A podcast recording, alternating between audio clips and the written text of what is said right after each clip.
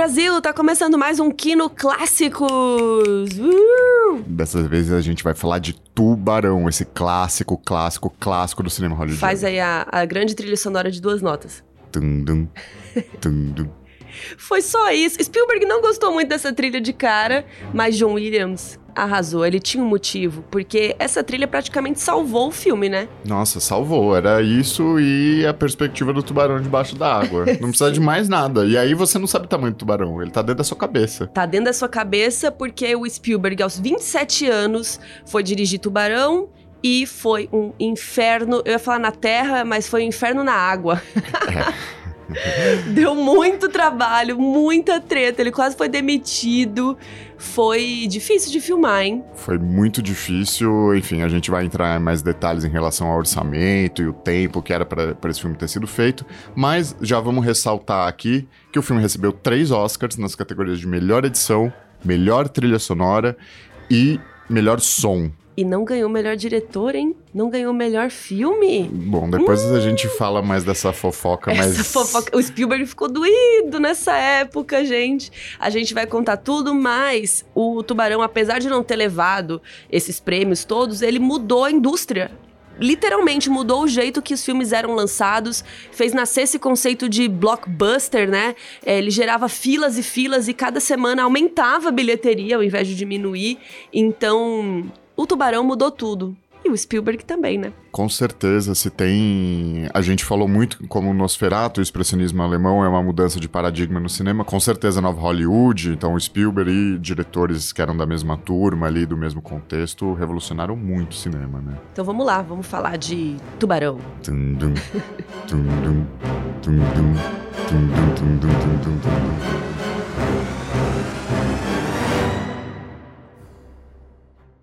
Aliás, a gente voltou de férias, a gente tinha deixado os três primeiros gravados, então a gente não teve como é, saber se ia tá bom ou se não. A gente só gravou e falou Deus no comando, né? Então agora a gente leu os comentários. Ah, sim, e mais uma vez agradecer demais a recepção, todo mundo que respondeu no, no próprio Spotify, né? Que é onde estão ouvindo mais, mas nas redes também.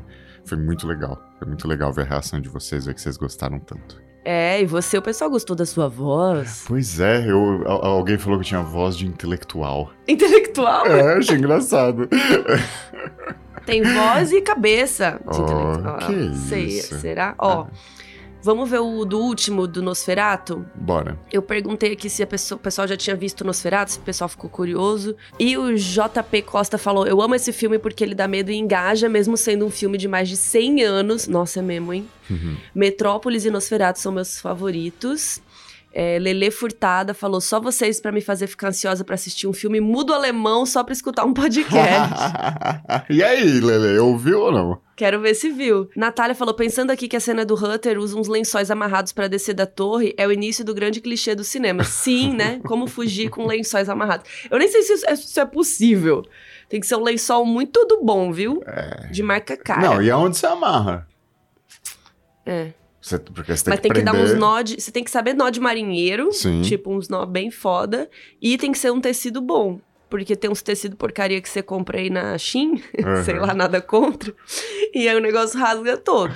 É verdade. O Renato falou que descobriu o Nosferatu através do Bob Esponja. E sim, Renato, a gente esqueceu de comentar essa cena perfeita do Bob Esponja que aparece o Nosferatu e aí tem a interação lá do todo mundo reage, né? É, Mari BR88 falou: precisa dizer que ama esse podcast, vocês são incríveis, pode falar de qualquer filme, até de terror que eu não gosto, eu irei ouvir. Oh, obrigado. E Rox falou que viu, mas era muito nova e vai ver de novo. Muito bom, gente. Obrigada. E vou ler só alguns do primeiro episódio do Poderoso Chefão. Boa, boa. Inclusive, lembrando que vocês podem comentar no Spotify. Todo- a maioria das pessoas está ouvindo pelo Spotify, a gente consegue ver pelo, pelo treco aqui, pelo aplicativo. Uhum. E então vocês podem comentar lá. Muita gente falando que gostou, né? Que amou o podcast.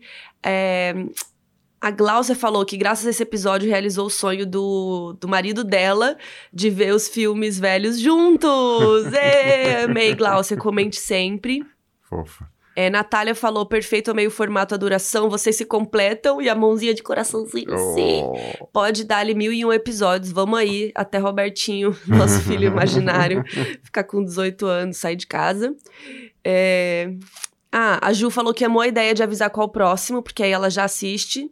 Isso também é interessante, né? Porque tem gente que tá preferindo assistir ao filme primeiro e depois ouvir o episódio, e tem gente que tá ouvindo e depois assiste já sabendo das coisas que a gente contou, né? É, Vai eu, de cada um. é, eu não diria o que seria melhor ou não. Eu, eu, eu Dá pra invejo. testar ainda, né? Como são muitos, É, é verdade. cada um se pode fazer de um jeito. Mas eu invejo, assim. Eu não sei, você tem isso com filme ou com, ou com série que você gosta muito? Tipo, você inveja quem vez. nunca viu? Aham. Nossa, eu tenho muito isso. Cara, eu tô assim com um cangaço novo agora, te falar. É, né? Eu amei a série e eu tô com vontade de ver tudo de novo pra sentir, sabe? Sentir tudo de novo, assim. É uma série do Prime Video. Inclusive, acho que a gente já pode dar o spoiler da semana que vem, então. É, a gente já pode adiantar se a galera que tem curte. tudo a ver com cangaço novo. Se você manja de cinema brasileiro, você sabe que a gente tá falando. Claro que a gente vai ver Deus e o Diabo na Terra do Sol, do rei Glauber Rocha, que é um, um clássico brasileiro, assim, inclusive na aula de cinema, quando você entra, né, né, Eu entrei na faculdade de cinema, a gente já falava disso, assim,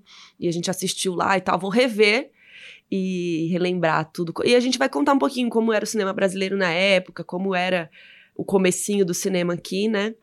Então estou bem animada pra ver. Sim, e tem uma restauração muito linda de Deus e Diabo. Não, não vamos elaborar muito porque tem o próximo episódio, É. mas o Scorsese foi muito importante pro, pro Glauber pra, pra poder preservar a memória dele. Eles chegaram a ser amigos, conversaram muito, né? Vai ser, vai ser bem massa. Vai tô, ser massa tô hypado por esse também. porque eu saí da faculdade tem mais de. Quantos anos? Eu, te- eu saí em 2010. Então, 13, né? 13 anos. Então eu vi esse filme tem mais de 15 anos. Sim. Então vai ser interessante relembrar.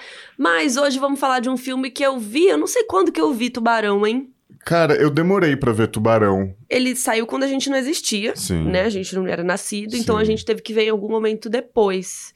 Mas ele sempre foi um clássico. Eu sempre ouvi falar muito de Tubarão porque é uma das primeiras experiências no cinema do meu pai. Hum, E ele falava que ele tinha ido aqui em São Paulo com, com meu avô na época, e meu pai é de Oswaldo Cruz, uma cidade do interior de São Paulo. Então, quando chegou em Oswaldo Cruz, muito tempo depois do 20 filme, anos. ele já sabia de tudo. Ele era o bonzão da turminha dele porque ele já manjava Tubarão e assistiu o filme, né, muitas e muitas e muitas vezes. Então, eu sempre, eu sempre ouvi Tubarão como um sinônimo de cinema, né? E o primeiro diretor da minha vida que eu aprendi o nome foi o Spielberg. Com o Nenêzinho você fala, Spielberg. É, eu sabia. Foi o primeiro, sei lá, ao mesmo. Os, os dois atores, né? Atores, eu digo, de pessoas relevantes do, do cinema que eu aprendi o nome foi Steven Spielberg e Arnold Schwarzenegger. Você sabia falar Arnold Ah, eu Schwarzenegger. aprendi, eu não sabia escrever, né? Até hoje eu não sei escrever essa porra.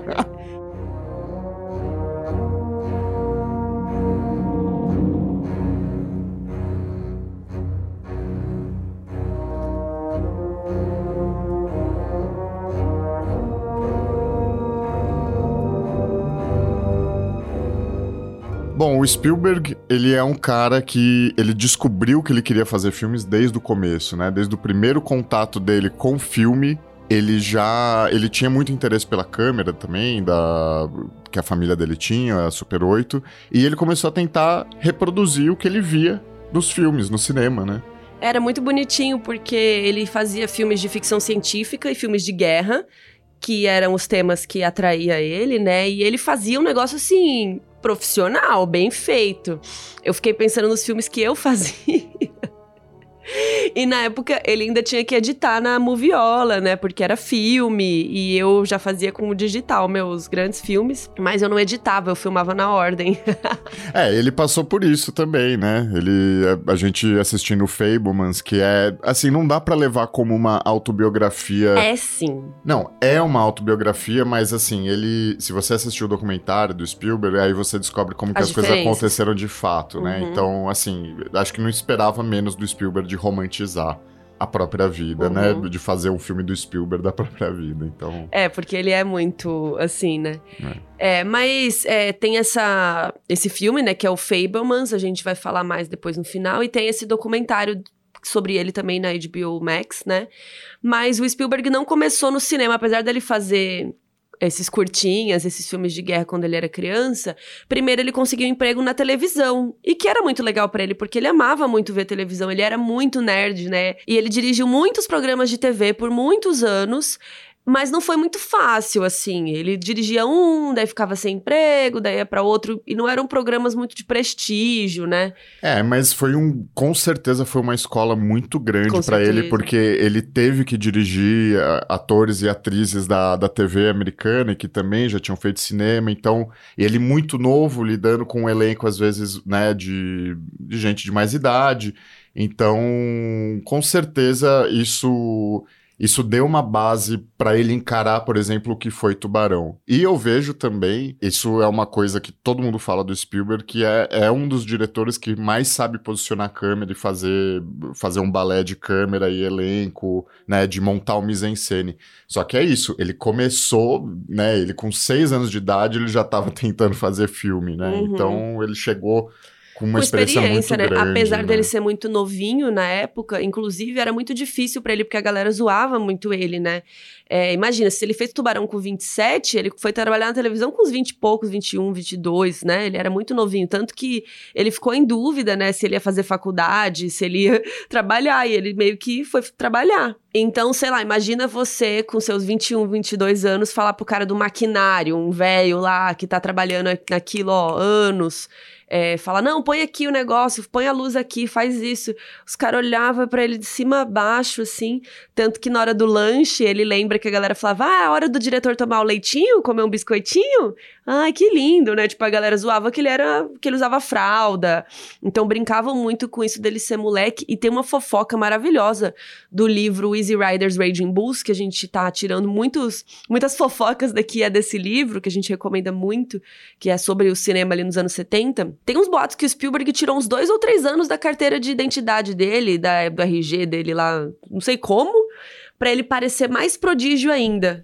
É, ele. É isso, assim, ele é esperto pra cacete, né? Porque Será? ao mesmo Você acha tempo. Que ele fez isso? Ah, eu não duvido. E até ele é muito. Ele tem como uma referência para ele, que ele teve o prazer de virar amigo depois, que é o Kubrick. Tanto é, o Spielberg ele dirigiu Inteligência Artificial, que era um projeto do Kubrick, que, enfim, ele morreu antes, então. E o próprio Kubrick falou: essa, você tem mais sensibilidade para fazer esse filme do que eu, porque o personagem principal é uma criança e tal. É, mas e o Kubrick também foi muito prodígio. Então eu acho que ele Se viu. inspirou, né? Ele se inspirou. Ele viu que ele, ele podia ele podia ter mais poder, assim, no trabalho dele e ganhar esse respeito. Se ele é visto como prodígio, o fotógrafo que tem 20 anos, é 20 anos mais velho do que ele, não vai querer discutir com ele. Uhum. Entendeu? Igual, sei lá, né? O Toland e o Orson Welles fazendo Cidadão Kane. Porra, foi uma puta dupla. Então eu acho que tem um pouco esse lado, assim, eu acho que foi estratégico, eu não duvido. É, eu fiquei curiosa para saber se é verdade. Será que ele, agora, depois de velho, ele podia contar, né? Podia, se essa história é verdade. Podia, podia. Mas é isso, que ele queria parecer como se ele. É, menino prodígio, né? Como se você fosse muito novinho e muito já inteligente, muito, né? Um grande diretor já muito novo. E aí foi nessa época da televisão que ele conheceu toda essa galerinha, o George Lucas, o Coppola, o John Milius. O Milius também é diretor, ele é roteirista. Ele é mais conhecido pela indicação ao Oscar dele de melhor roteiro por Apocalipse Now, né, o filme do Coppola. E ele escreveu e dirigiu o filme do Conan, que eu descobri fazendo esse roteiro. Fiquei de cara. Mas enfim, eles eram tudo da mesma galera, muito amigo. O Coppola em si não era grande amigo do Spielberg, eles se conheciam mais, mas o Coppola estava numa fase mais pra frente, né? É, tem outras citações que valem dessa turminha, sei lá, eu particularmente chamo Brian de Palma, que é. Uhum. Ele aparece bastante no livro também. Fez Carrie a Estranha, que não teve o mesmo sucesso de bilheteria, mas também foi um impacto na época, né? Pois é, e o que rolou é que nos anos 60, é, o cinema estava em crise. Acho que até parecido com o que estava rolando agora, né? Antes de Barbie e Oppenheimer e tal. O cinema estava bem difícil, as bilheterias estavam horríveis. E nos anos 70, os estúdios foram descobrindo que dar liberdade para os diretores, no caso, funcionava. Porque antes os filmes eram muito do produtor. Então eu era uma produtora, eu queria, né? Eu tô com um filme aqui, comprei esse livro aqui e tal. Beto, dirige aqui, mas eu que mandava no filme. Você ia lá, fazia o job e ia embora. O diretor não tinha nem direito de ver o corte, sabe assim? Acho que até tinha um ou outro, mas era muito um trabalho contratado. E nos anos 70, eles foram pensando, não, deixa esse, né, esse cara é meio doido, deixa ele fazer um filme doido aí, né? É, a própria experiência do Coppola com o Poderoso Chefão, a gente tem o filme Easy Riders também, que é uma loucura, depois a gente faz um podcast sobre ele, mas eles foram vendo que esses filmes doidinhos, você dá liberdade pro cara, era bom. É, eu acho que tem uma soma de fatores aí. Eu não acho que eles eram tão Madre Teresa de vamos dar a chance e a voz para essa nova não, geração não, artística. Então, já de cara, para você você contratar o, o Coppola antes do primeiro Poderoso Chefão, ou você contratar o Spielberg para fazer Tubarão, ou outros filmes dessa geração, eles eram muito novos, então eles topavam qualquer coisa para poder fazer Sim, um filme. com pouco orçamento. Com, né, então já de cara, assim, existe esse fator econômico, com certeza, e eu acho que aí o, essa coisa da onda perfeita, né, o, a série de fatores que fez tudo isso dar certo, é exatamente que os filmes não estavam mais falando com a sociedade, com os uhum. espectadores. Uhum. E aí, quando você dá voz, quando essa geração tem a oportunidade de fazer o filme, mesmo sendo mais barato, mesmo tendo menos valor de produção, é a, é a, própria geração falando com ela mesma, porque é a geração da contracultura. Então, assim, é uma, é uma tempestade perfeita, né? É o termo que falam quando ocorrem várias coisas ao mesmo tempo. Então, acho que foi essa vontade do estúdio de gastar o menos possível. Então, diretores mais novos vão cobrar menos. Só que ao mesmo tempo, eles sabiam, eles falavam com a geração deles, com essa geração da contracultura. Mas eles só né? perceberam né? isso depois que foi feito, né? Isso é interessante, porque um ou outro, tipo, o Coppola queria, né? A gente falou aqui, queria fazer um ator tal, e eles falavam não. E aí eles viram que, pô, mas o cara tinha, né? Por que, que ele queria? Que ele tinha alguma visão. Então eles foram percebendo que nessa lutinha aí com alguns diretores, com algumas coisas que foram rolando, deu certo. Então eles começaram a, a abrir a perna aí pros, pros diretores novos e tal. E os, tanto que na Europa tinha muito filme de auteur. Como que fala autor em francês? Você que eu descobri que fala francês. Auteur. Auteur. É, na Europa tava rolando com as vanguardas, os filmes eram mais do diretor. Então o diretor ia lá, pegava o roteiro, pegava uma história que ele queria fazer. Não era uma história que um cara X chegou para ele e falou: faz esse filme aqui que vai ser bom. Então, histórias que tocavam a própria pessoa que estava fazendo o filme. E a gente sabe, né, como a gente fala de representatividade, como isso faz diferença, né? Então eles estavam procurando diretores que quisessem fazer coisas, né, mais do jeito deles, apesar de eles ainda serem estúdios, né, querendo, visando lucro e tal. Mas os estúdios estavam sendo mais liberais porque eles queriam esses sucessos de bilheteria que eles só viram que estava dando certo com esses. Como que é? Alters. Alters, né? Cara, me deu vontade de colocar só uma observação de como eu acho essa geração incrível e usando o Spielberg como exemplo. Porque, assim, na Europa, quem tinha essa experiência de alter foi a galera, principalmente do carreira de cinema, né? Então, o Truffaut, Godard, etc. Só que, cara, eles não passaram perto de lidar com a pressão que era você ter uma Universal, uma Paramount no cangote uhum. e que você tem que tocar uma produção que tem uma puta direção de arte, uma puta direção de fotografia com uma equipe gigante, gastando luz, dinheiro, gastando dinheiro pra caralho, sabe? Então, assim, é, é muito único, de fato. O que rolou nessa é, época, é, né? É, isso ter acontecido, isso ter sido possível, é, para mim é surreal.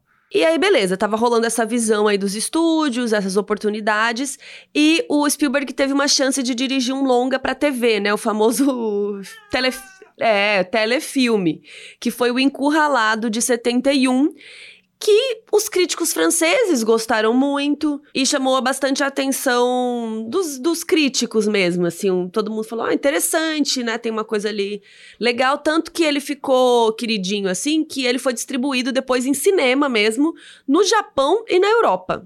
X. É, e é um filme muito minimalista, né? Ele é, basicamente é isso: é um cara sendo perseguido por um caminhão. Não tem nem.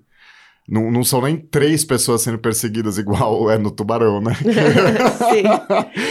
Mas é. mesmo assim, porra, é um, é um filme muito, muito legal, muito bem feito. É, mesmo tecnicamente, assim, para cenas de, de câmera cara, ele é muito beabá do cinema, assim. Dá, dá pra aprender muita coisa assistindo com o Ralado. E, cara, depois do sucesso de Tubarão, um pequeno spoiler do futuro, é, esse filme ganhou uma sobrevida e foi divulgado como Tubarão sobre rodas, porque é de caminhão e tal, né? Então, tipo, ah, eu amei. Vamos tentar, né, reviver o filme aí.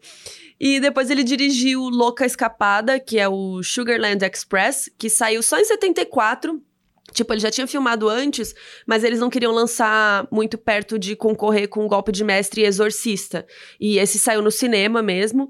E ficou meio um filme cult, assim. Mesmo na época, ele já foi considerado ah, interessante, mas a bilheteria, flop. É, é que é a história de muitos cults, né? É. mas na época ele já foi considerado, tipo, um bom filme, assim, a galera gostou. Mas eu acho que a gente pode fazer um parênteses aqui para comentar que os anos 70, gente, quando a gente fala, ah, era muita droga, rock and roll, era muito era muita droga. Era, acho que as pessoas ainda não sabiam as consequências, sabe? Então era tipo, ah, é como se você, tipo, fumar um cigarro sem saber que dá câncer. E tipo, você tá, só tô curtindo aqui, sabe? Você não sabe as consequências daquilo. Cara, eu acho que é uma época onde o acesso à informação era outro e aonde era a rebeldia era muito importante. A contracultura era o grito de uma geração que não aguentava falava assim, ah, é... Depois das guerras, né? Exato. Tipo, eles eram os filhos da galera da guerra, né? Sim, então depois dos anos 80 que vai cobrar essa festa do, dos 70, uhum. né? Então você vai ver muito ator de Hollywood, muita, muita gente exaltada na sociedade tendo problema com droga, etc. Então ali era um ato de, de rebeldia também, né? Então. Então era muito. É que assim. É... Eu queria explicar que era muito normal as pessoas usarem drogas. Tipo, não era. Ah, com certeza. A gente não sabia a consequência da cocaína, Isso. a gente não sabia a consequência, né, de muitas drogas. Talvez a heroína já tinha tomado muita vida de muitos músicos, né, tal. Mas, é, mas... é, tipo, cocaína era toda, ter... sabe, terça-feira. Tipo, era tão comum, gente, que as pessoas deixavam uma carreirinha de cocaína para garçonete de, de gorjeta. Imagina isso. E, tipo, não era eu acho que era talvez mal visto porque era mais velho, assim, mas pelos jovens era normal, era o dia a dia.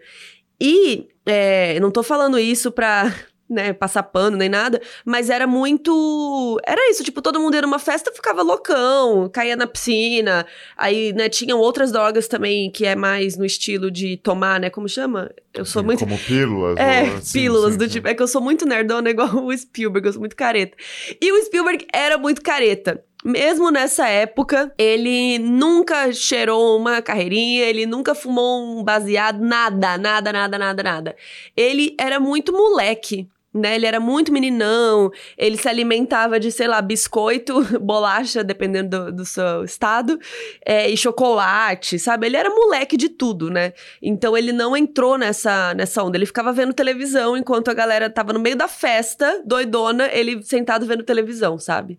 É, isso revela tanta coisa, né, cara? Se você vê os filmes dele mesmo, o jeito que ele trata, grandes filmes dele tem uma questão de inocência, né? De de muita uhum. pureza, né? Então, em algum lugar tá dentro da personalidade dele mesmo, e vendo, mesmo vendo entrevista, o jeito que ele fala de cinema, o jeito ele ele é muito pueril, né? Ele é inocente. É, ele é muito inocente, é. Ele, ele é tipo, ele era o virgão da galera, sabe? É. Ele nunca tinha transado. E aí uns amigos dele lá e falavam: "Não, cara, você não pode dormir com esse pijamica, tipo uns pijaminhas, sabe, de botãozinho e meia. Quem que vai querer transar com você, cara?" Aí ele tipo foi aprendendo, tanto que ele imitava muito muitos amigos no estilo, tipo, ah, tinha um um diretor lá que ele gostava que usava uma jaqueta de couro, sei, ele comprava uma jaqueta. Tipo, ele não tinha muito estilo, ele não tinha muito. É isso, tanto de experiência que ele teve no cinema, né? Que ele dedicou a, a infância e adolescência dele fazendo, ele não teve experiências da vida normal, digamos assim, né? É, e ao mesmo das tempo. Ruas.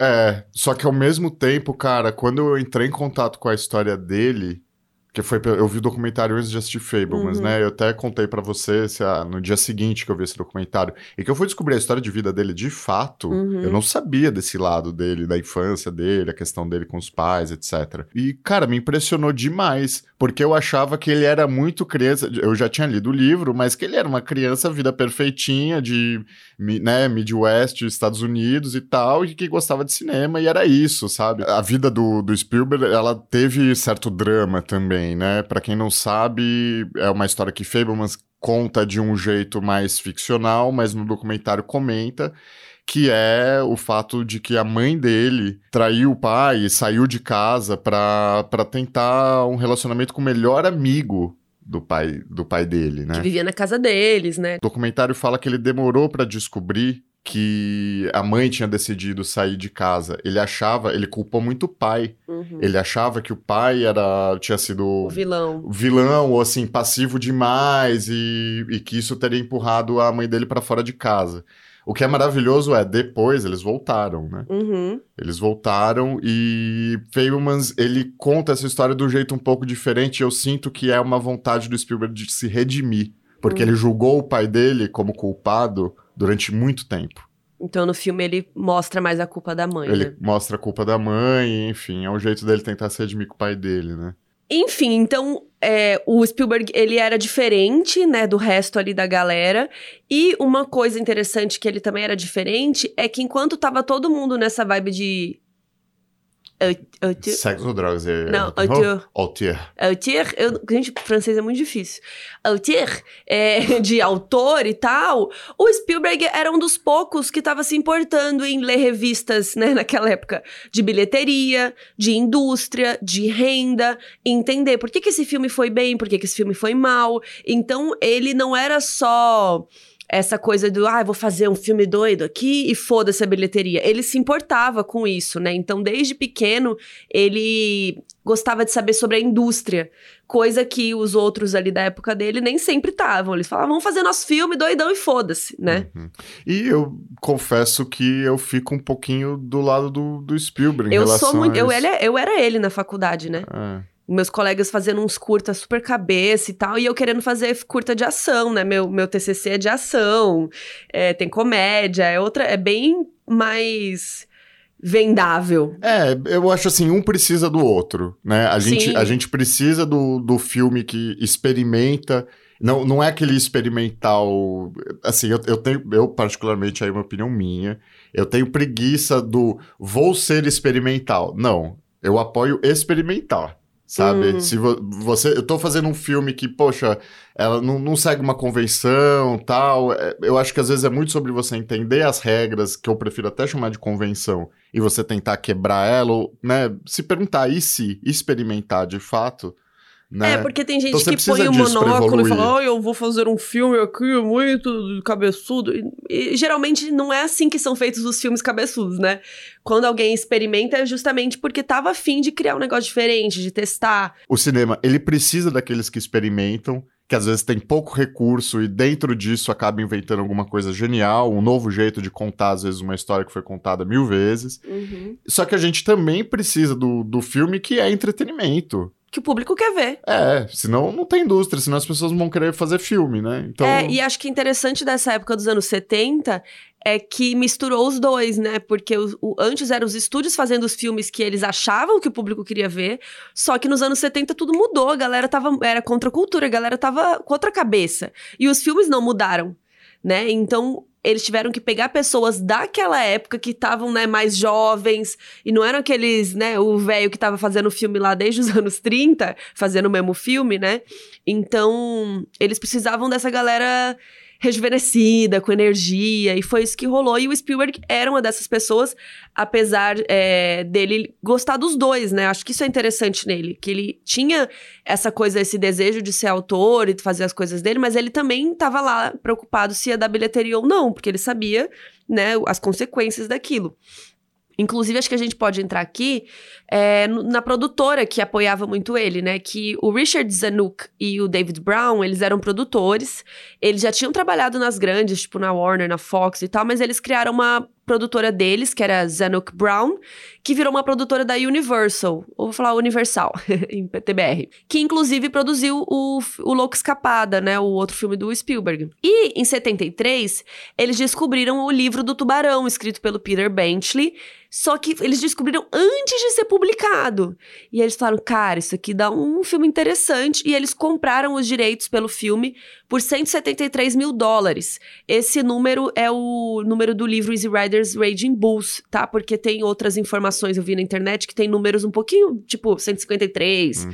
Mas no livro fala 173 mil dólares, o que é um número alto para um livro que você não sabe se vai fazer sucesso, né? É, eu quando eu vi o, o valor é, né, que você comentou, porque né, você leu o livro durante a viagem, eu achei demais, eu só fico pensando se é pelo sucesso de Poderoso Chefão, aí a compra de direito de livro para cinema hum. talvez deu uma inflacionada. Pode ser, né? né? Porque se a produção foi 74, é, Poderoso Chefão aconteceu em 72, né? Então, eu imagino que possa ter alguma relação é, com mesmo. o sucesso né, dos primeiros filmes, é, então, né, Love Story, depois Poderoso Chefão.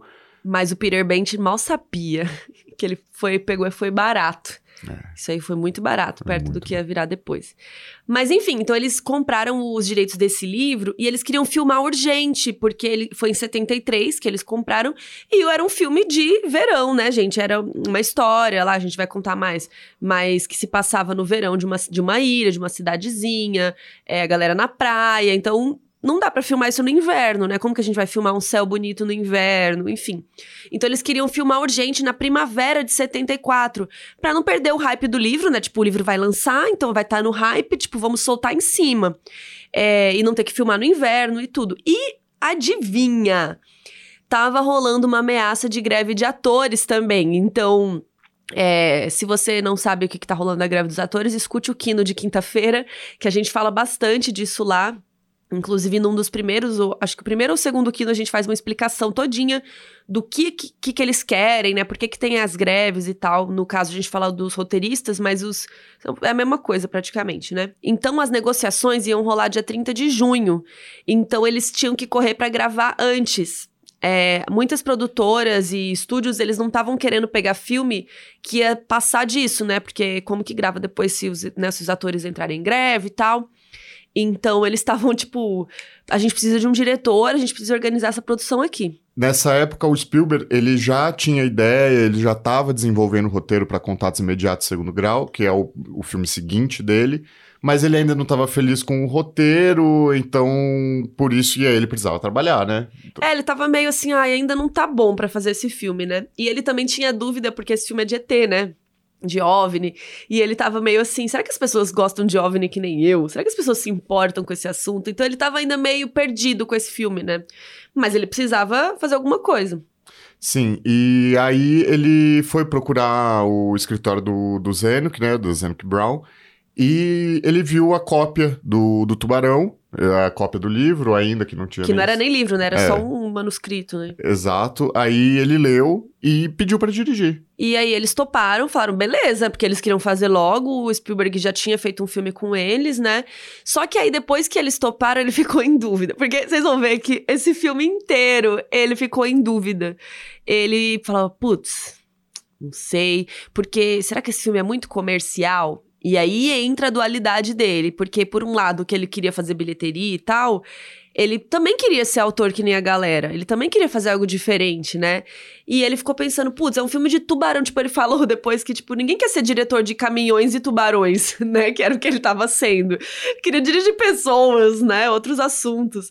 Então ele ficou, putz, não sei. Ele tava, ele tava bugado, ele queria ser o Antonioni, sabe? É, isso me lembrou muito a, EFI, que a gente está citando muito para falar também Explica de ranking, de, de melhores perdeu. filmes, então o American Film Institute, eles fazem várias listas de melhores filmes de todos os tempos, melhor ficção de todos os tempos, melhor drama, melhor comédia, enfim. Eles são uma entidade que eu não sei se eles ainda fazem, mas se vocês procurarem, existem muitas celebrações da EFI homenageando pessoas do cinema, tanto uhum. atores quanto diretores. E tem um discurso do Spielberg na na homenagem ao Scorsese da EFI, que é maravilhoso. Ele começa falando, dá até uma arrepiada aqui. Mas porque o Scorsese, ele ele meio que ele conseguiu ser isso que a gente tá falando que o Spielberg queria ser, Misturado. de ser mais Antonioni, de ser mais autor ah, e tá. tal. Só que eu acho que é isso, ele não conseguia ver o, o, próprio mérito dele. Enfim, nesse discurso que ele tá homenageando o Scorsese, ele fala assim: eu, da, dos prazeres que eu não sei, eu não sei o que é ser dirigido por você, porque o Scorsese é um grande diretor de ator. E é isso. Só que o Spielberg, ele é o ele é o grande diretor de fazer cinema, sabe? De assim, tubarão. Ah, não, de tubarão. mas, cara, desculpa. Do e mesmo... robôs. Não, mas, porra. E ETs. Ah, ok. Vamos, vamos pensar nisso. Tem esse não, lado. Não, mas isso é um mérito. Eu não tô falando de como demérito. Sim, mas é isso, assim, eu acho que ele descobriu que ele também tinha esse potencial de fazer filmes mais adultos, porque, pô, pega, sei lá, Resgate Soldado Ryan. Uhum. O começo desse filme, eu com a 10 anos de, de idade no cinema, e aí a lista de Schindler, é exatamente onde ia chegar. Então, ele chegou lá. Eu acho que ele conseguiu fazer esses filmes mais adultos, menos inocentes e tal, né? Talvez ele mas só demorou. Que, é, é, mas acho que é, é, a parte, é parte da carreira dele, né? Da construção dele, como que ele chegou. Até onde ele chegou, ele dirigiu Caminhão e Tubarão. É, e tá tudo bem. e tá ótimo, porque é. a gente amou, né? Só que aí, né, quando isso tava rolando, como eu contei, o, o filme do Louco Escapada ainda não tinha sido lançado. Então ele já tinha lido Tubarão, já tinha topado, mas o filme ainda não tinha sido lançado porque eles estavam esperando por causa de Exorcista e tal para não concorrer muito.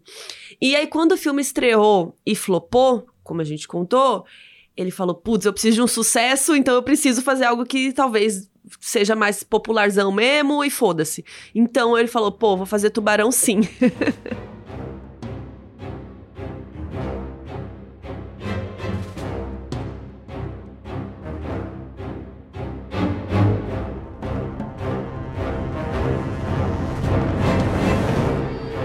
Bom, o filme Tubarão, ele foi baseado em um livro com o mesmo nome do título original, Jaws, porém com algumas boas mudanças, né? É, ele se passa numa cidade fictícia chamada Amity, é, que é uma ilha, e aí tá verão, então a ilha ela vive basicamente do, do turismo, da, da, alta temporada de, turista, de turistas, como, né, acho que muitos lugares são assim, né? Faz dinheiro no verão para durar o ano todo, né? É, porque lá o, o, não é que nem aqui no Brasil, né, que as nossas estações são mais amenas, né? Lá o inverno é muito inverno, o verão é muito verão. Então, no inverno, numa cidadezinha, numa ilha, né? O que que acontece lá? Perto de Nova York, né? É, então... Nada acontece feijoado. Só que, nessa pequena ilha chamada Amity, de amizade. Eu amo que chama amizade, né? Amity é tipo amizade. Chega alguém que não é muito amigo. um tubarão branco começa a atormentar, matar pessoas e tal. E o chefe de polícia, o Brody, ele quer fechar as praias com razão. Só que o prefeito Von, ele não quer, porque, né, gente, turismo, dinheiro pra cidade, e aí fica nessa treta, porque aí se o prefeito é malquisto pela população, ele não vai ser votado na eleição seguinte, então tem muita politicagem ali. E pescadores capturam um, tubura, um tubarãozinho lá e todo mundo, ah, é, acabou o tubarão, podemos voltar, libera as praias, não sei o quê. Só que chega na cidade um especialista, o Hooper, e ele olha pro corpo, né? Eles analisam a primeira vítima e olha e fala, não foi esse tubarãozico aí, não. É outro e é maior. No fim se prova de que, de fato, não era o tubarão que, que eles tinham arrumado ali. É, o verdadeiro tubarão era um tubarão branco e ele volta cobrando o preço de não ter acreditado. e, e aí eles chegam na, na conclusão de que eles precisam da ajuda do Quint. Que é um pescador de tubarões machão, das antigas e tal. E é aquele cara que cospe no chão e fala, eu pego o tubarão, não sei o que, sabe? Aquela, aquele estilinho assim. E eles é, na verdade, eles percebem que eles precisam matar o tubarão, né? Pra continuar o verão da cidade. Então, eles têm que contratar esse cara. É, até o, quando a primeira vez que o Quint aparece, né? Que é passando a unha na. Na no quadro lousa. negro. É muito bom. Mas, Nada enfim, a ver. é muito bom. E eles vão no Orca, que é o barco do, do Quint. E é isso. Esse é o terceiro ato do filme. É, e aí tem. É, o livro tinha mais backstories, assim, né? Mais historinhas do passado, dos personagens. O filme é mais focado na história do tubarão e o que eles têm que resolver com o tubarão em si. E é muito engraçado porque quando o Spielberg leu o manuscrito, ele falou assim: Eu tô torcendo pro tubarão, eu tô torcendo pro tubarão matar esse povo todo. Porque ele quis dizer que ele precisava de personagens mais carismáticos, né? Tanto que no livro, o personagem do Hooper, um mini spoiler, ele morre. Mas o Spielberg deixou ele é, vivo, até porque o ator era muito bom, era muito carismático, então ele queria que a gente torcesse não pro tubarão, né, que a gente ficasse contra ele, então ele precisou criar mais coisinhas ali legais dos personagens, né, e eu acho que funcionou. Tubarão, ele é um filme que ele não perde tempo para nada, né, ele é... É bem direto, Ele né? é muito direto. E acho que esses dois primeiros atos do filme, o grande mérito é o suspense, né? Toda a, a mística que é criada em, em, volta do tubarão, que mal aparece, a gente vai falar sobre isso mais para frente.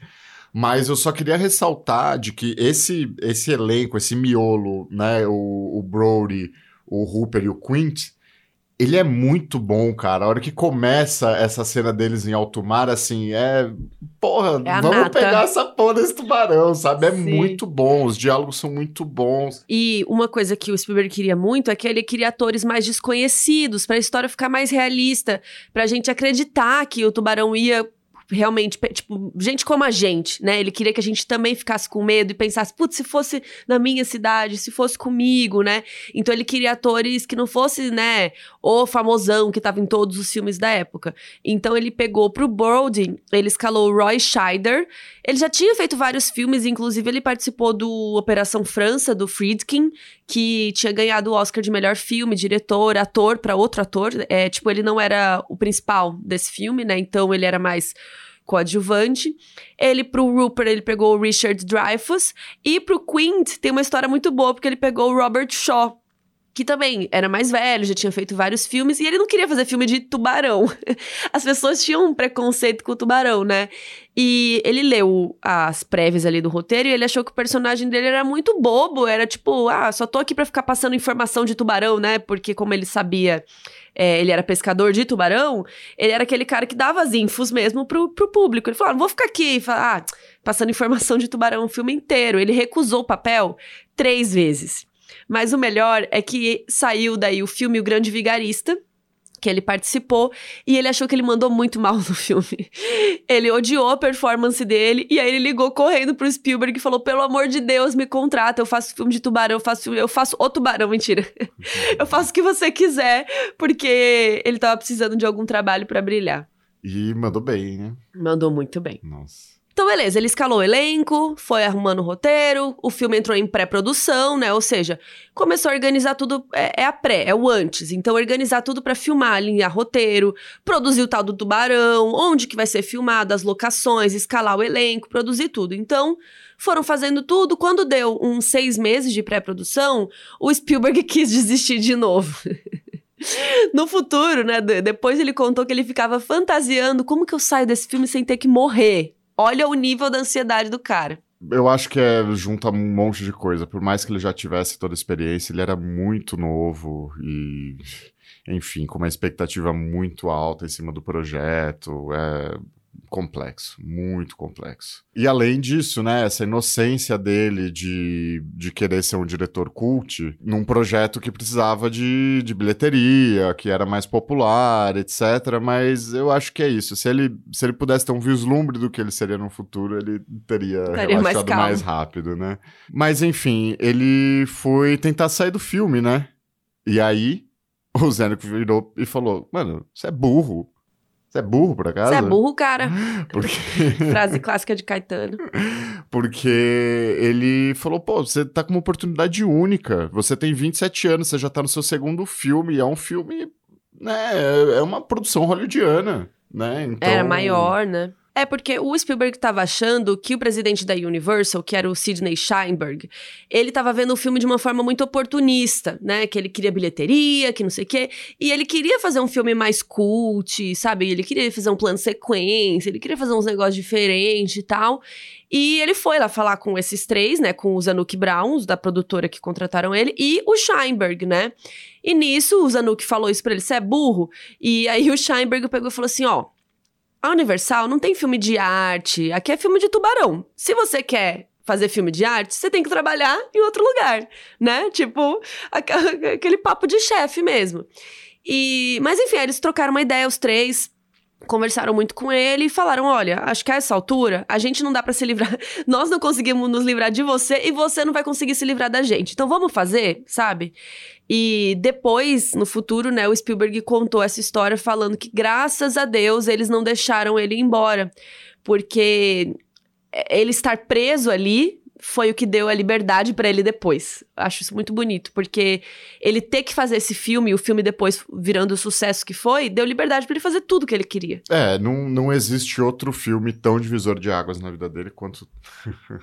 Piada. Ah, nossa, eu nem percebi que você tava fazendo querer. isso. Não, não, não, não, não, mas não, não, não foi proposital. Mas de fato, é o divisor de águas na carreira do Spielberg, é Tubarão. no pun intended. Inclusive, a água que eles filmaram foi lá em Martha's Vineyard, em Machas, Machas, ai, Massachusetts. Massachusetts. É, mas a história se passa nessa ilha de Emery, que é uma ilha fictícia, né? Que é em Long Beach, ali na região de Nova York.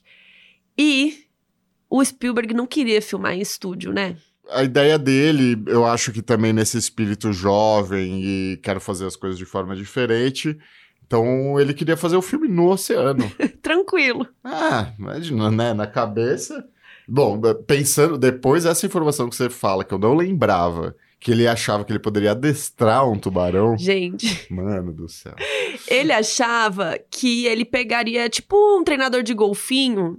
Assim, quando ele topou, quando ele leu o livro, tá? No começo ali, ele realmente achou que ele podia adestrar um tubarão. E assim, sei lá, não, não culpo ele. Não, e ele. Ele não... achou que era tipo um golfinho. Cara, ele não contou com muita coisa, né? Ele, ele não contou com, com o fato da, do quanto que é imprevisível o mar uhum. de um dia para o outro. O céu, né? Tipo, para continuidade. É, tanto para continuidade, tanto quanto a maré, tanto quanto o fato da água ser salgada, hum, né? Muitas questões. E ele, e é isso, mas eu, eu, eu dou esse louro para ele, porque ele queria passar realismo, ele queria que o filme fosse muito realista, porque ele falou, mano, um filme de tubarão no estúdio com um tubarão mecânico vai ser podre. Ninguém vai, vai acreditar nisso. Então ele queria, tanto que ele queria atores mais, né, anônimos, então ele queria várias coisas pro filme ser o mais realista realista possível. E, né, claramente não ia dar para adestrar o tubarão, então não sei se vocês sabiam disso, mas não dá para adestrar tubarão, tá bom, gente? Não tentem. mas eles tiveram que fazer um tubarão mecânico, que eu amo o apelido dele. Ele foi apelidado de Bruce, porque o advogado do Spielberg chamava Bruce Rammer. Fica piada para vocês, nada contra advogados. Tem mas, até amigos que são. Tem até amigos que são, literalmente. Mas é, o, o tubarão lá ficou chamado de Bruce. Cara, enfim, tem até uma história maravilhosa, né? De o, o, Spielberg levou o George Lucas, o Scorsese e o John Milius para ver esse Bruce. para mostrar e falar, meu, olha isso que eu tô fazendo pro filme e tal. Ainda era um molde, né? Ele não, não era o, o tubarão finalizado.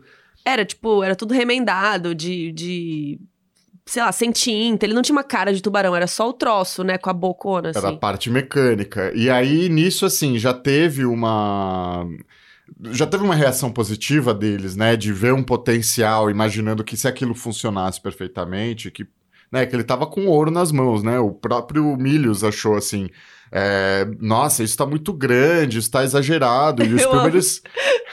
tá muito grande, isso aqui é mentira.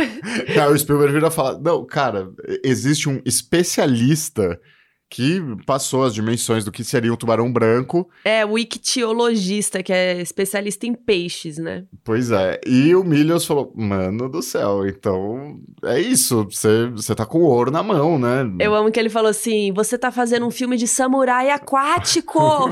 Muito massa. E o George Lucas olhou pro Bruce, olhou pro storyboard ali na mão, né, que o Spielberg mostrou. Ele falou: cara, se você conseguir botar metade disso num filme você vai ter o maior sucesso de todos os tempos. E foi, né? Pois é, e de alguém que tinha instinto também para entender que era um, um, filme, né? Então, É incrível saber disso depois, né?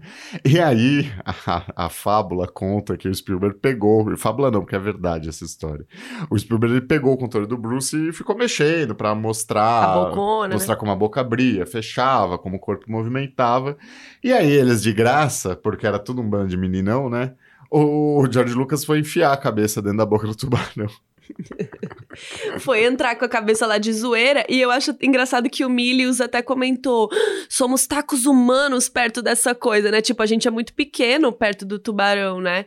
Só que o Lucas ficou preso. O tubarão, sei lá, quebrou. Não sei se foi o controle, se foi a, a mandíbula que quebrou. E ele ficou com a cabeça entalada lá. Enfim, eles tiveram que tirar o George Lucas lá de dentro, De né? jeito. E nisso eles acabaram quebrando um monte de coisa do tubarão e saíram correndo.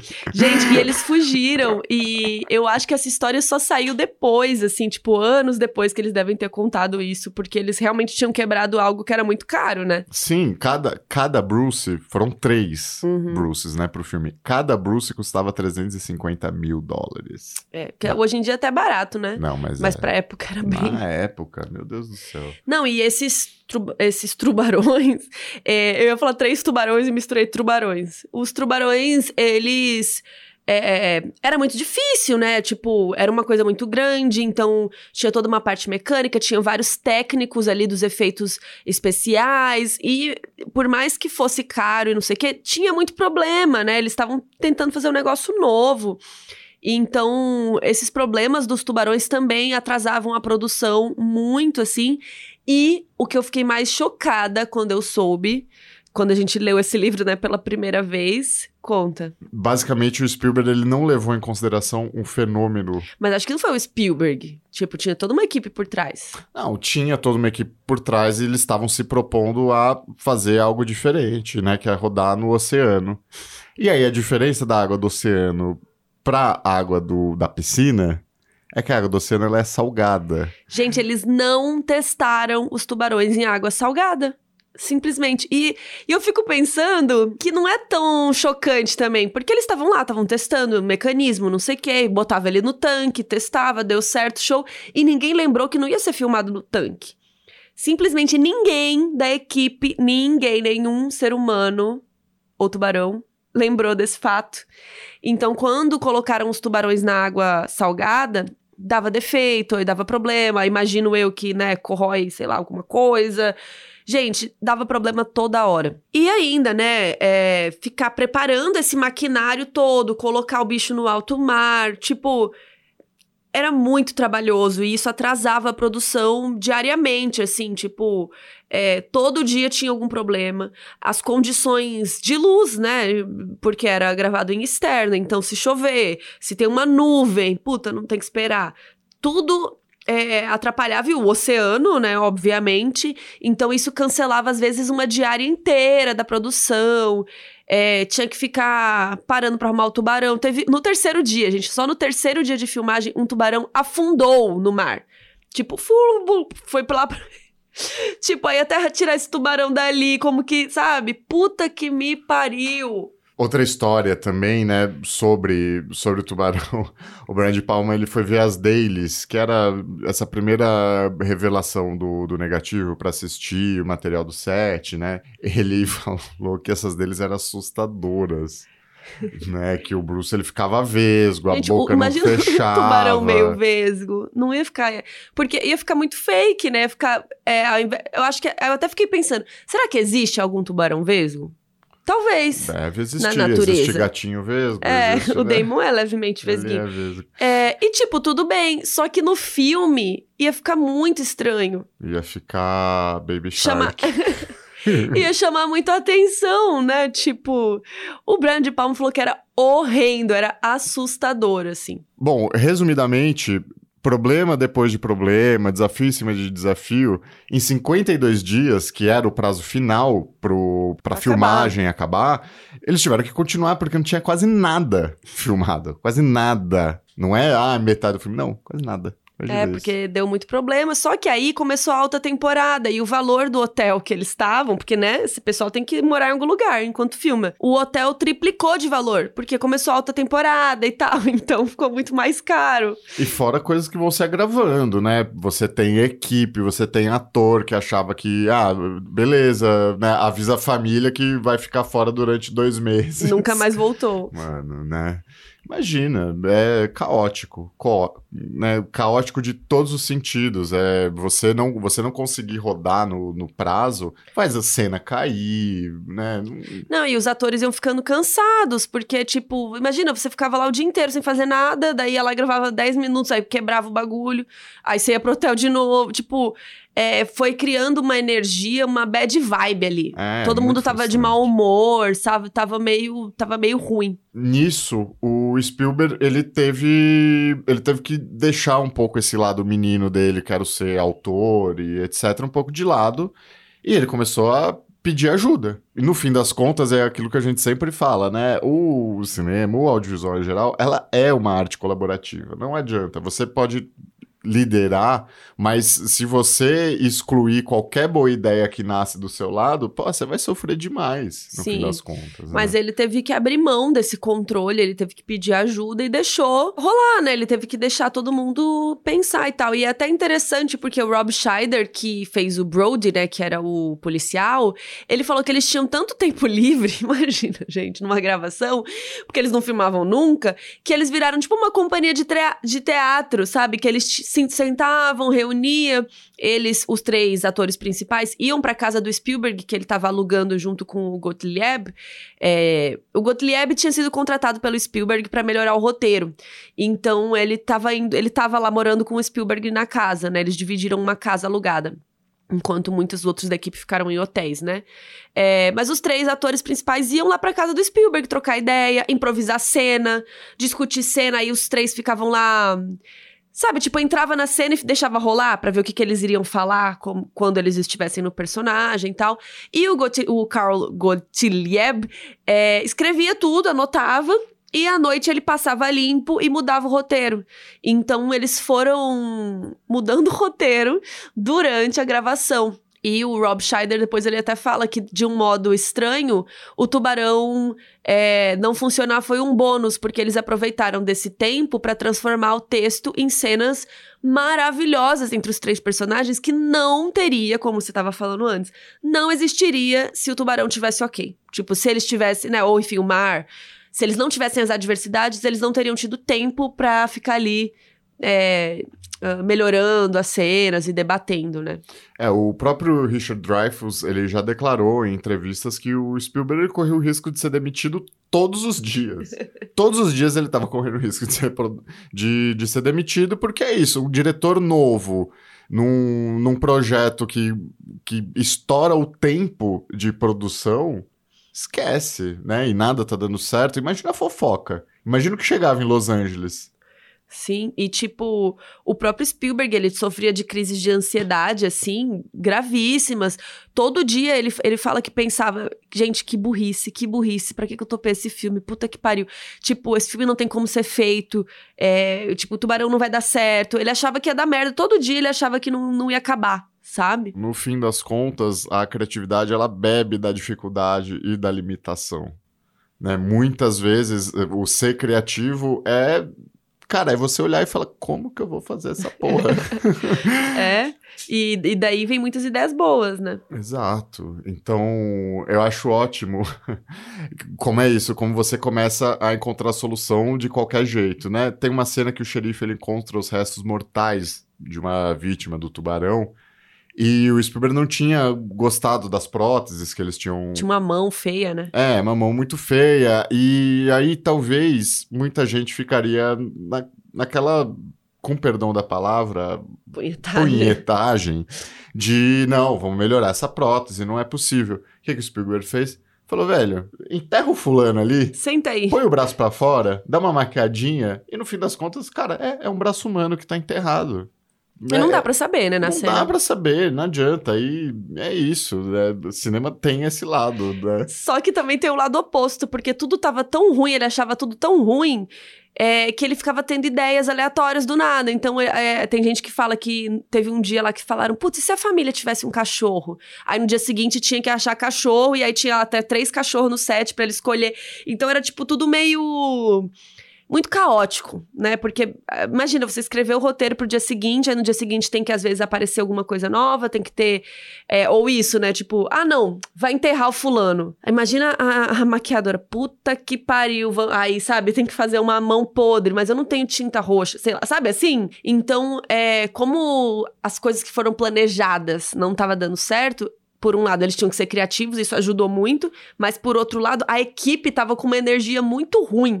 Tava muito difícil estar ali todo dia. Eu imagino que deve ser horrível. Não, você imagina, eu, eu já vi cenas de, de bastidores do, de Tubarão. Você vê o operador de som direto que ele, ele, tá, ele tá com um negócio pendurado no pescoço, no- só, não É só pesado, no pescoço. Cara, um gravador muito pesado e segurando uma vara de boom com microfone. Braço pra cima. Você imagina em cima de um barco que tá balançando, Puta o seu merda. pé não fica nivelado em nenhum momento.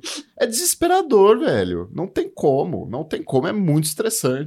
É muito É. estressante. Não, e essa, essa coisa também de todo mundo vendo os problemas. Então, todo mundo vê que, putz, o tubarão não funcionou mais um dia à toa. Puta que pariu, meu filho tá lá, né? Imagina, sua família tem outra cidade.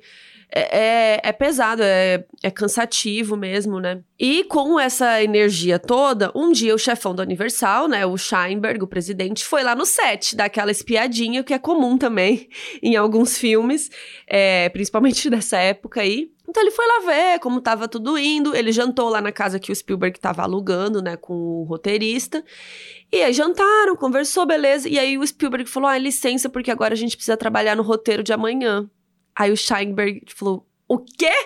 Vocês estão trabalhando sem roteiro? O que que tá acontecendo? Ele diz depois que ficou desesperado, porque ele falou: gente, se eles estão gravando cada dia um. Eles fazem um roteiro, não vai montar, esse filme não vai editar. As cenas não vão colar uma na outra, vai ficar uma bosta. E isso é algo que vale abrir um parênteses aqui rapidinho, que é eu até entendo que às vezes você pode cortar de uma cena pra outra, você vê um corte de tubarão e você fala: "Ah, o céu não tá igual". Isso ainda tudo bem, mas sabendo de todas as dificuldades, eu passo um belo pano. Opa, não. Agora, meu, mesmo esse lance do- da família decidir ter um cachorro depois, você não vê furo de continuidade em Tubarão. Uhum. Ele é um filme muito redondo, muito redondo. É, e eu acho que isso é muito graças ao Gottlieb, né? Que depois a gente vai falar mais das tretas de roteiro, mas é, tudo se manteve. É, é isso, na edição também, que a gente vai falar da Verna, mas enfim. É, e aí o Scheinberg foi lá no dia seguinte no set. Porque ele chegou à noite, né? Foi jantar, então no dia seguinte ele foi lá ver como é que tava e tal. E aí, de novo, deu algum problema, e aí ele sentou. Eu, ima- eu imaginei essa cena, eles sentados olhando pro mar, assim, sentou lá com aquela vista. E o Scheinberg falou pra ele: Steven, você sabe que filmar no tanque ia ser muito mais tranquilo, né? Você tá ligado que ia dar mais certo. E o Steven falou, mas eu queria. Eu fiquei imaginando, tipo, um neném assim, mas eu queria, por causa do realismo, sabe? E o mais chocante pra mim é que o Scheinberg não deu uma bronca nele, não. não desanimou ele. Ele fez o contrário, cara. Ele é o grande responsável por colocar o Spielberg no, né, na indústria, né? Que deu as primeiras chances pra ele e tal. Então, eu, é, é, existe uma relação paterna Uhum. entre eles, né? Claro que ao mesmo tempo acontece dos pais não saberem de muitas coisas.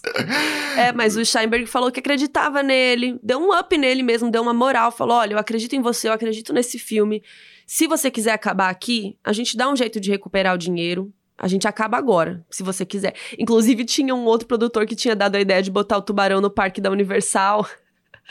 e põe lá como uma atração e foda-se, entendeu? E beleza, recupera pelo menos o tubarão. Mas o Steven falou: não, eu quero ficar. E aí o Steinberg falou: então beleza, então brilha. E, né, e deixou. Então eles tiveram essa conversa, o Steven. É, teve a chance que ele até queria, né? Ele tava torcendo, olha, manifestação, né? Ele manifestou uma chance de vazar do filme sem ter que morrer. E chegou a chance, o Steinberg foi lá e falou: Cara, quer desistir? Mas eu acredito em você. Se você quiser, a gente dá um jeito. E o, e o Steven falou: Não, bora, vai dar certo, vou fazer. Então eu achei bonitinha essa parte, assim. É, muito No, legal. no filme do Tubarão é a parte que a gente chora. No filme do, do filme sobre o filme, né? É. Porém, o Scheinberg ele não sabia de um detalhe quando ele deu esse pep talk aí, esse incentivo. Ainda bem que ele não sabia. Por quê? o Bill Gilmore, que era o gerente de produção, ele, contava, ele cuidava da parte de contabilidade do filme. E ele calculou o custo do filme uma semana antes dessa conversa e já estava acima do previsto, é, mas não era tanto ainda. Só que na semana seguinte, o orçamento ele estourou demais. Só que esse anjo na Terra, chamado Bill Gilmore, ele guardou o orçamento trancado numa gaveta, não mostrou pra ninguém, não falou nada sobre. Então, quando o Scheinberg foi lá e liberou o filme pra continuar, ele não sabia que Do o filme estava estourado. Ele não tinha ideia. Então, quer dizer, é uma. Sei lá, né? Não tinha Google Drive pra todo mundo abrir o arquivo e ficar Uhum. acompanhando ali, né? Então a galera provou é, que o orçamento continuasse sem saber dos valores, né? Cara, e é isso, né? Gilmore podia ter sido demitido, mas a real é que ele salvou o filme. O filme não existiria. Provavelmente, se o Scheiber tinha visto já a possibilidade, vamos usar esse tubarão no parque da Universal. É, se o Scheinberg fosse lá, falasse com o Spielberg, tava aquela desgraça, ele escrevendo roteiro no dia seguinte, não sei o quê, e ele olhasse o orçamento, ele poderia ter tomado uma decisão mais drástica e falado: olha. Você tentou, beleza, vamos fechar por aqui, né? Porque eles continuavam gastando mais dinheiro.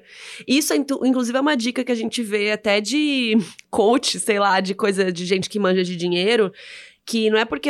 e não só de dinheiro, né? Acho que serve pra vida essa dica. Não é porque você já começou já investiu tempo, investiu dinheiro em uma coisa que você tem que continuar. Então, beleza, criei uma ideia aqui e, putz, investi muito tempo, investi o dinheiro, não tá dando certo. Cara, você já tentou, você já mudou. Não é feio desistir. Sabe? É uma coisa que eu sigo muito até. é, os programas que eu crio, as coisas no YouTube, quando eu trabalhava no Melete. Meu, a gente testou, testou, testou, mudou, mudou, mudou. Porque eu também não sou a favor de desistir à toa, né?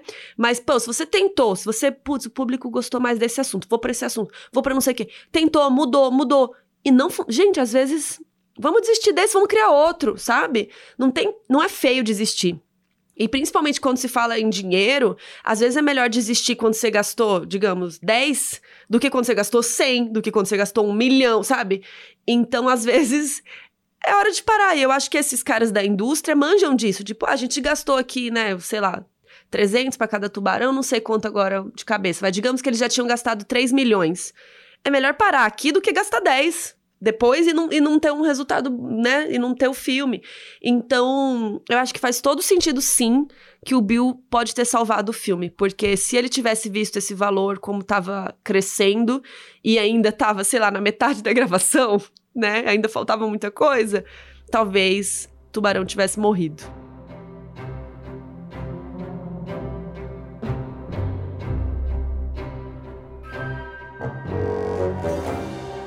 Joga uma reflexão aqui.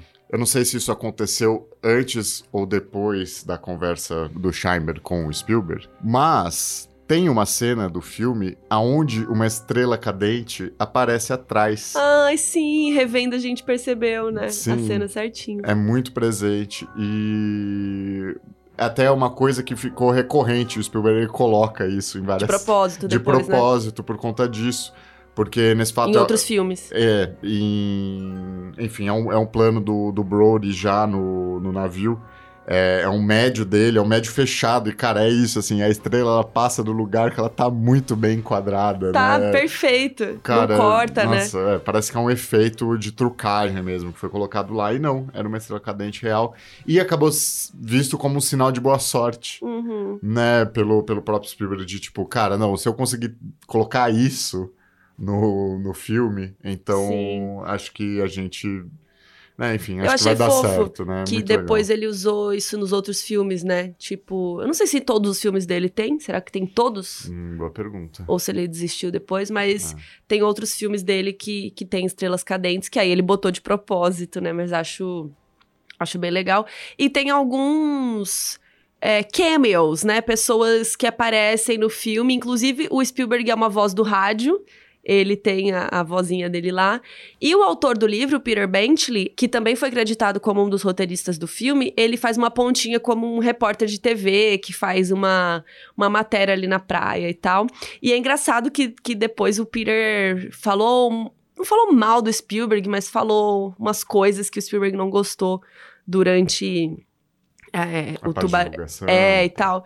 Então tem uma mini treta ali também, mas ele tinha aparecido no filme. E o, o Carl Gottlieb, que é esse roteirista que entrou para ajudar o Spielberg, ele também faz um cameo na coletiva de imprensa. Ele também é um repórter, logo depois do segundo ataque do tubarão. Ele é o que pergunta assim, e aí, vai fechar as praias e uhum. tal, né? É massa. É, é, ele. Como a gente comentou, 52 dias era a previsão... De, era pouco. De, de produção do filme, se revelou muito pouco, porque eles acabaram de filmar 159 dias depois. Gente, né? cinco meses e meio. Era para ser 10 semanas. Passou muito. É, a gente comentou lá atrás o quanto o Spielberg era, uh, era fã do Kubrick, né? E, enfim, né? Similaridades. Ironias. Né? Ironias. Bom, a produção ela foi prevista para ser realizada em torno de 10 semanas, 50 dias. No fim das contas, foi finalizada em cento, quase 160 dias. O orçamento inicial de Tubarão era de 3 milhões e meio. Que, se a gente for analisar para a época, sim, hoje isso provavelmente deve ser 30 milhões, sei lá mas eu acho que era um orçamento baixo já.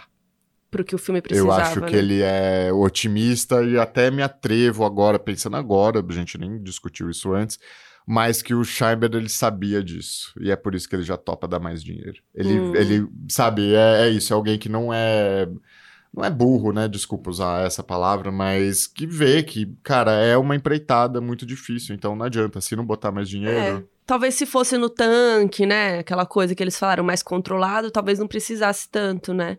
Mas o orçamento acabou estourando 300% a mais ficou com 10 milhões. Então, triplicou, né? Eu, eu acho que é bem o que você falou, é, é aquilo. Ou já fiz tanto, mas, cara, não vou insistir. Só que é isso, tem a galera que não desiste, né? Não, mas eu acho que, que foi válido, né? Eles foi sabiam válido. que ia dar, tava, tava dando, apesar de tudo.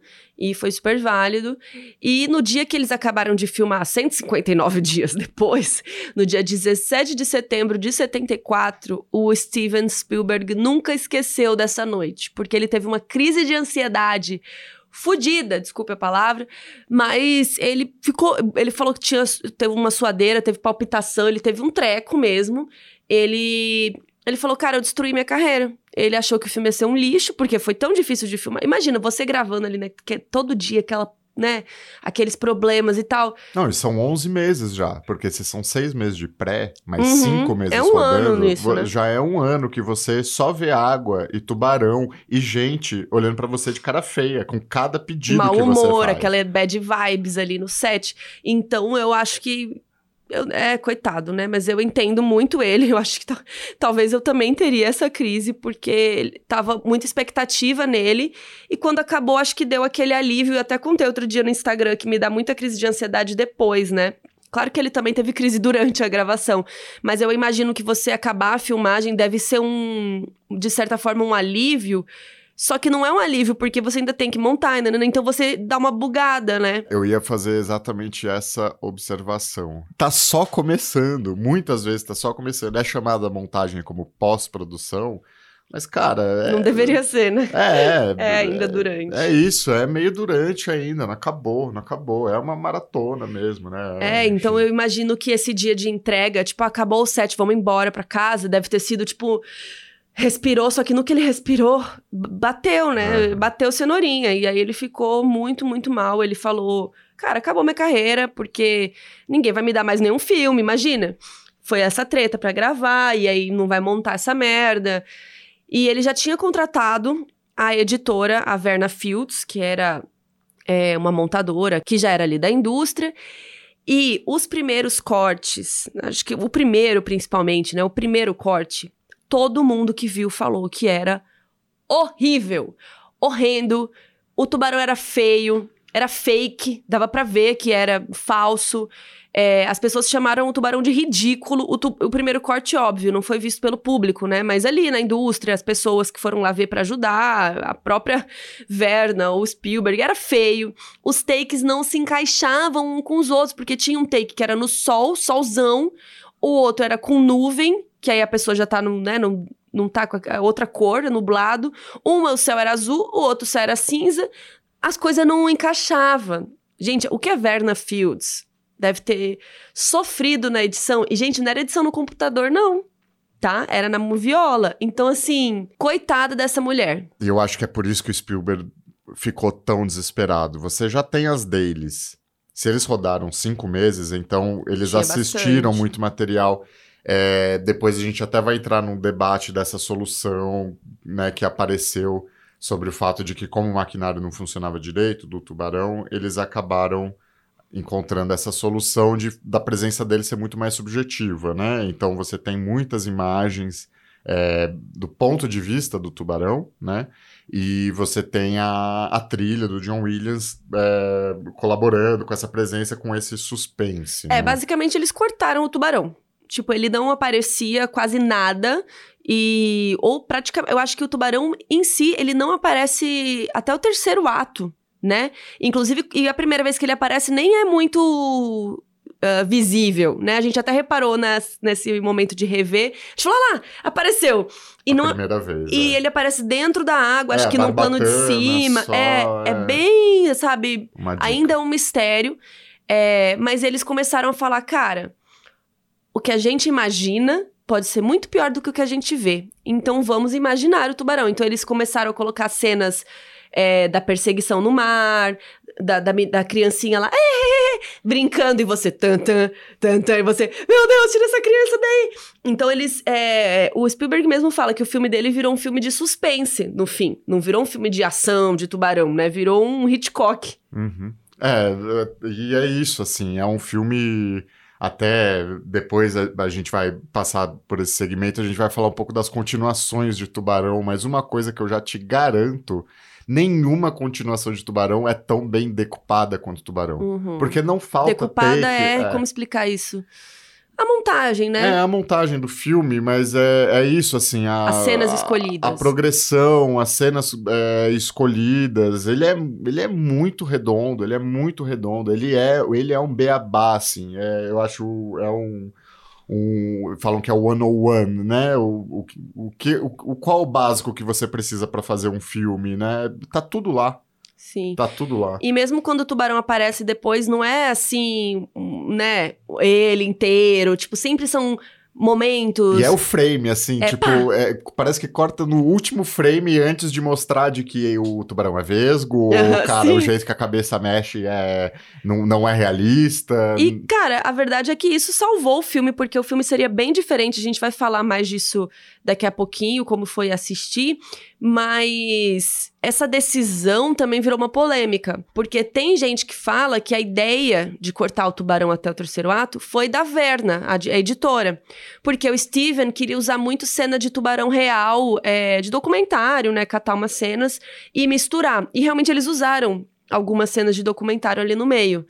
É, mas acho que Aí bem é isso. poucas, bem poucas. É, bem pouquinho. Né? Até porque tem, tem nos créditos. Mas aí tem essa versão que o Steven queria usar mais coisa de documentário e a Verna que quis picotar. Mas o Spielberg depois disse que nas próprias filmagens ele já tinha percebido isso, porque eles estavam, né, passando dificuldade com os efeitos visuais ali do tubarão e tal, não estava funcionando. E o Gottlieb, o roteirista, disse que foi uma decisão coletiva, mas sob a liderança do Spielberg. Porque é isso, se o filme ele durou cinco meses de produção de fato com certeza eles estavam montando cena para ver o que encaixava e o que não encaixava. O uhum. fato disso, o fato da, da, decupagem de tubarão ser muito boa, com certeza foi desse tempo ocioso e dessa insegurança sobre se o filme funcionava ou não funcionava. Então, eu não, eu não consigo colocar a mão no fogo por ninguém sim, é uma decisão coletiva capitaneada pelo Spielberg. Até parece assim, tipo, porra, foi o brother que, morava, que morou com ele todo esse tempo que não quer deixar ele tão exposto, sabe? Hum. E quer dar uma moralzinha para ele, porque não dá Mas pra que saber. Mas o que você acha, então? Não, eu, eu, não, eu não consigo ficar Decidir. seguro. É. Eu tenho uma opinião. Eu acho, eu acho que ele manjava muito pra ter esse insight. Mas eu não vejo dele chegar tão sozinho assim nessa decisão, sabe? E, coloque aí nos comentários do Spotify o que, que você acha? Eu vou Perfeito. colocar a pergunta. O Spielberg decidiu sozinho? Foi na edição ou foi todo mundo? A minha humilde opinião é que não teria como isso ter decidido só na edição, porque as cenas dá para ver pela, pelo material, né? Que, pelo material final, pelo resultado. Tem muita muito suspense construído nas imagens antes do tubarão aparecer. Então, às vezes, é um negócio sendo arrastado e o tubarão tá puxando, é o menininho lá, tipo, brincando na água, daí embaixo da água. É óbvio que a trilha ajuda muito, mas pelas cenas que tem filmadas, que não são do tubarão, eu aposto que ele já tinha percebido antes. É, mas é, de novo, por isso que não dá pra, por isso que é uma aposta e a gente fica dentro do achismo, porque eu concordo com você. Na época era uma Panavision, era uma câmera gigante de pesada, é, não é, não é igual hoje que meu, pega uma câmera super leve que tá que eu tô segurando na minha mão, eu faço um take, dois takes, três takes. Então ah, cada tá setup era demorado. Cada setup é muito demorado. Só que o, o que eu Ou faço seja, ele, reflexão... não, ele não tinha gravado um monte de cena aleatória à toa. Exato, não, não tem como. Só que se você teve cinco meses aonde você não sabia o que fazer, a partir do momento que você tem um insight e que você. A gente aconte, acontece isso, você assistiu o Bruto e você, do nada, você vê percebe o filme final, coisa. sabe? Você percebe uma coisa que é meio que você encontrar a fórmula. Então, talvez, desses cinco meses, em duas semanas que eles rodaram de cobertura, eles conseguem resolver. Então, só que é isso, não, não dá para saber. Não dá para saber. É. é impossível. Eu acho que dá Eles já montaram antes, eles não começaram a montar ah, depois sim. que eles rodaram tudo. Mas entendeu? eu acho que dá para saber que foi feito, que isso foi pensado antes por causa das outras imagens que tem. Sim. Porque sim, tem sim. essas imagens. Sim. Senão ia ser tipo um take da menina com o tubarão. Aí como que eu corto o tubarão do take? Naquela época uhum. era quase impossível fazer isso. Então, eu acho que, que já sabe, tipo, não sei quem deu a ideia. Se, mas eu acho que foi durante, não foi só na pós. Ah, não, não, não, não, não. É. Eu acho que eles perceberam durante, não sei quem, mas o Spielberg já sabia, porque ele filmou algumas cenas que depois deu para cortar o tubarão. Sim. Se não, tá, né? Se não cortaria, não ia sobrar nada, uhum. né?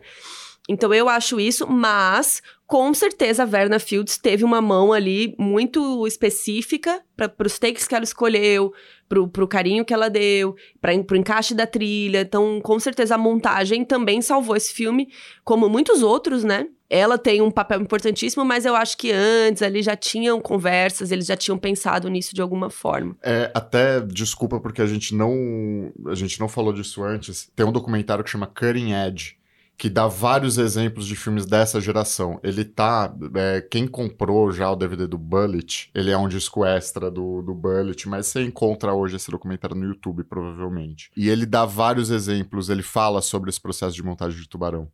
É muito legal, vale, vale a pena, tá? É, mas eu acho que esse primeiro corte, que era assustador e que tinha muito tubarão, eu acho que era muito para eles verem também o que que tinha. Porque os primeiros cortes são enormes, né? É, é, como se fosse um filme de seis horas, cinco horas, pra gente ver o material. Não é porque a gente vai ter o filme assim, né? E depois eles foram, é, realmente vamos ter que cortar o, tipo, sabe? Vamos ter que seguir naquela ideia. Eu, eu sentia essa energia aí. E depois que eles montaram tudo, tiraram o tubarão fora, eles fizeram exibições teste na primavera de 75. E o Steven tomava Valium, ele tomava um calmante, um antidepressivo muito forte para poder ir nas, nas, nas exibições, senão ele ia ter um treco. E teve uma exibição em Dallas que um cara tava lá na primeira fila e naquela cena que o menininho, é, enfim, né, morre, é, o menino da boia, o cara saiu do cinema correndo e o Steven tava meio que na porta, assim, lá no fundo do filme, e ele falou: Mano, as pessoas. Não é que elas saem do meu filme, elas saem do meu filme correndo. Ele achou que ia ser um desastre. Ele olhou aquilo e falou: Meu, ferrou. As pessoas odiaram o meu filme. Só que ele ficou olhando, o cara saiu do cinema, vomitou lá fora no carpete. O cara saiu para vomitar, foi ao banheiro. Aí imagina ele pensando: Não, o cara foi embora. E voltou. O cara foi, vomitou, lavou a boca. Ele não aguentou chegar no banheiro, vomitou no meio do carpete, foi lá, lavou a boca e voltou pro lugarzinho dele na primeira fila. E foi aí que ele pensou que o filme ia ser um sucesso.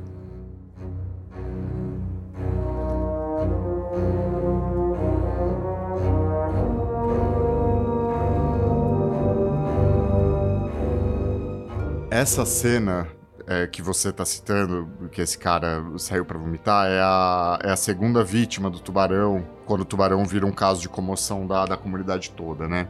E é um exemplo maravilhoso para falar sobre como o, o filme ele é muito genial na, no beabá do cinema, porque ele, ele já explora de várias coisas. Só nessa cena você tem, por exemplo, é, esse conceito de arma de Chekhov, né? Se você se uma arma aparece no primeiro ato do filme, ela tem que ser disparada no terceiro ato, senão ela não precisa estar tá lá. É, senão melhor cortar do filme. Então, o começo dessa cena é uma mãe falando pro filho, ó, oh, não, não vai nadar, toma cuidado, não, não, não. O filho pede pra ir na água, ela a princípio não quer deixar, e depois ela deixa, mas fica, né, não vai fundo, etc. Não, não, não.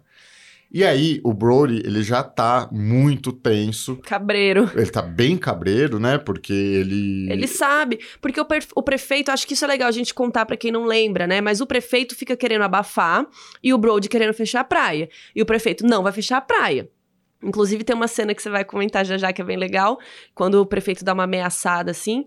É... Mas então o Brody é obrigado a deixar a praia aberta. Só que ele vai pra praia e fica lá olhando.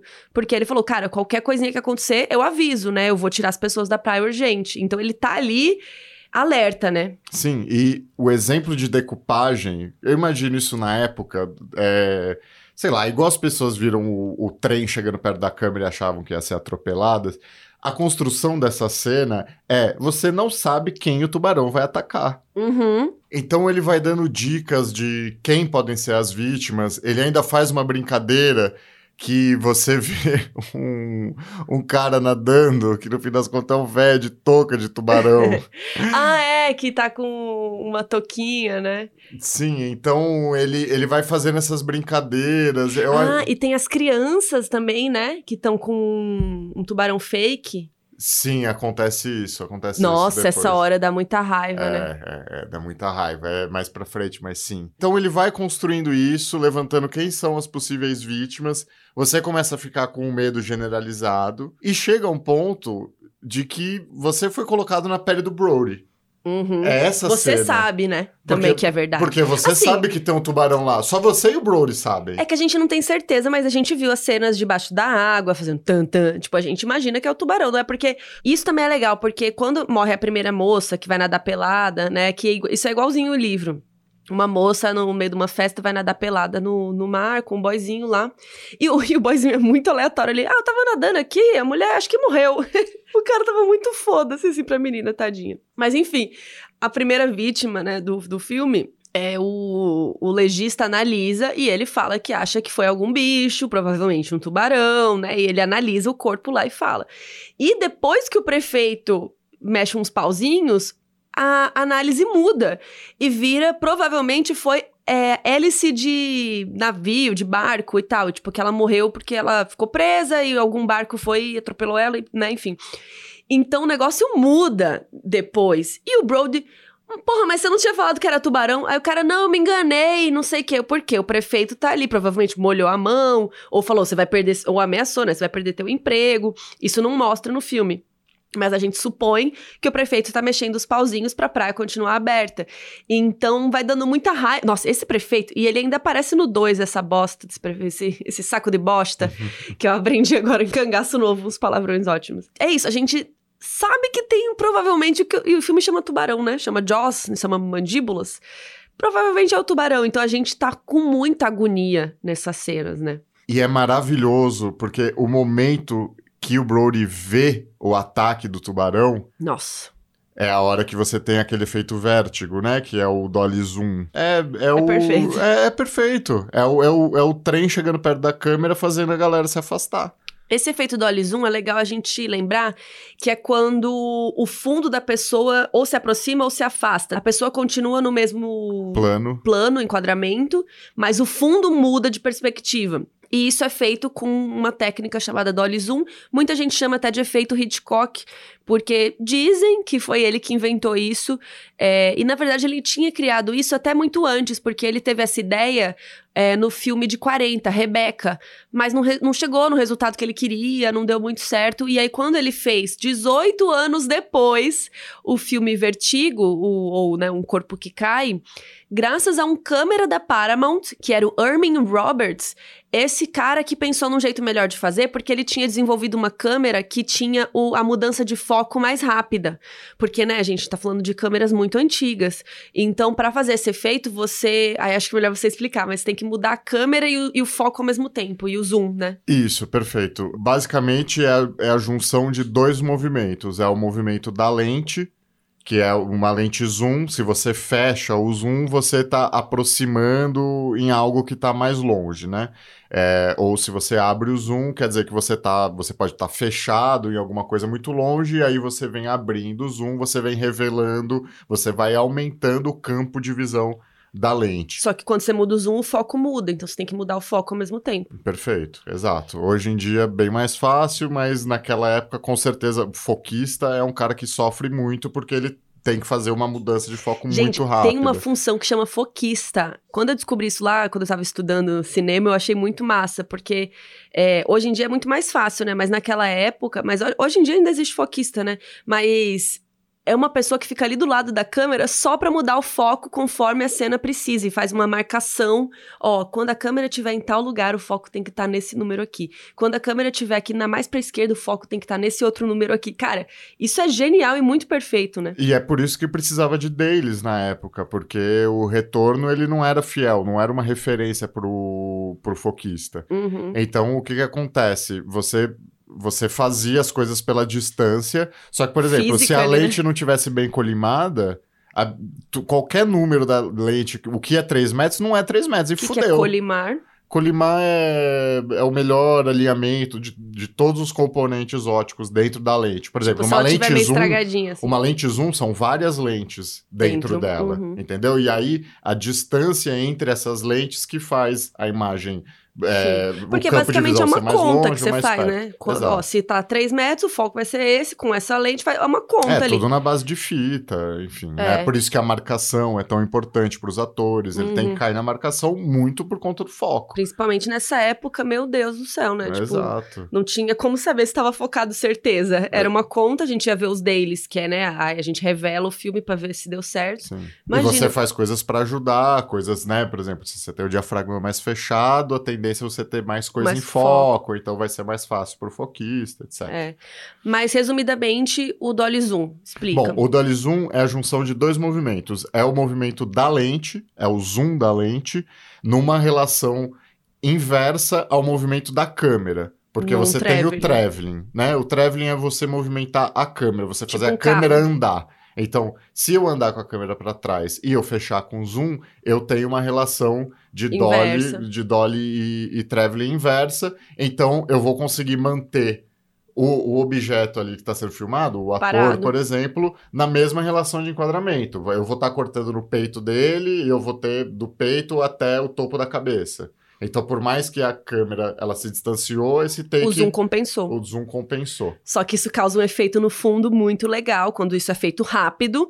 Só que é isso, essa ideia do Hitchcock era essa, fazer muito rápido para dar uma sensação de estranhamento, mas a câmera não acompanhava, porque o foco não era tão rápido de mudar.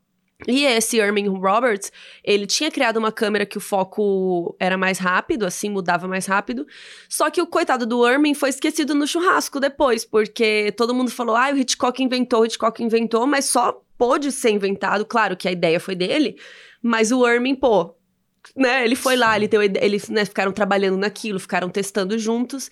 Então fica aqui nosso crédito pro Ermin Roberts, um câmera da Paramount, que ajudou aí no efeito Dolly Zoom. é, que nesse caso da cena, né, voltando pro tubarão, é, quando ele vê que é o tubarão mesmo, ele sente aquele, né, aquele arrepio na barriga e você sente com ele porque a câmera faz isso e o fundo sai de perto dele E aí você fica, "Ah!" dá aquele arrepio na barriga e você fala, meu Deus! E eu acho que isso é o cinema. Ainda mais, queria muito ter visto Tubarão no cinema, nunca vi, né? É, inclusive, a gente vai ver um filme clássico essa semana no cinema, porque o Cine Marquise aqui de São Paulo tá com um projeto de clássicos. E eu falei, a gente tem que ir. Então a gente vai ver Lawrence da Arábia, então provavelmente vai vir aí um episódio de Lawrence. Por isso que eu até achei legal a gente ir ver no cinema o Lawrence, porque é um filme longo também. É Porque a é experiência maravilhoso. de É um ver- filme longo que passa rápido. é, Mas a experiência de ver no cinema é diferente. E eu queria muito ter visto Tubarão no cinema, porque imagina uma plateia, a, a emoção de todo mundo tá. Ou quando, né, o tubarão, ou eles estão tentando matar o tubarão e todo mundo. "Ê, Vai, vai, bro! Sabe? Isso deve ter sido muito legal. Eu queria ter sido uma formiguinha, um mosquitinho pra ter visto salas de cinema naquela época. Que essa sensação de, de. Não, sai daí! Deve ter sido muito massa o cinema. Que só o cinema proporciona. É, né? isso é, é foda. E realmente, essa cena do Dolly Zoom do Brody é, é maravilhosa. A, aquela frase, né? Você vai precisar de um barco maior, que é o detetive que fala, foi improvisada pelo Rob Scheider, né? São os momentos onde começa a ter humor no filme, né? Porque Tem a- alguns momentos, né? É isso, acho que até o. Tem algumas dicas antes, assim, né? Mas. E ele é muito. É isso, assim, é o alívio cômico, né? Esses momentos são muito alívio cômico. Então, tipo, igual tem o Hooper uma hora que a galera tá lá, vamos lá, vamos pegar esse tubarão e tal. Ele fala, tá bom, todos vocês vão morrer, valeu.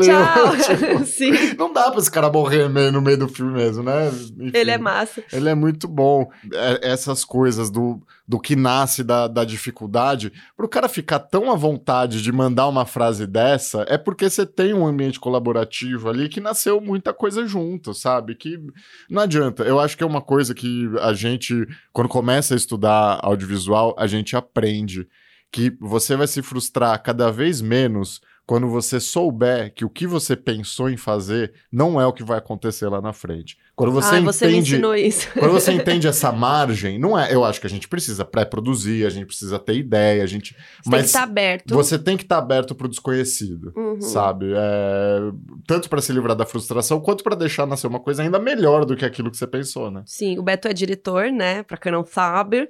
é, e também diretor de fotografia, mas já dirigiu muito set, né?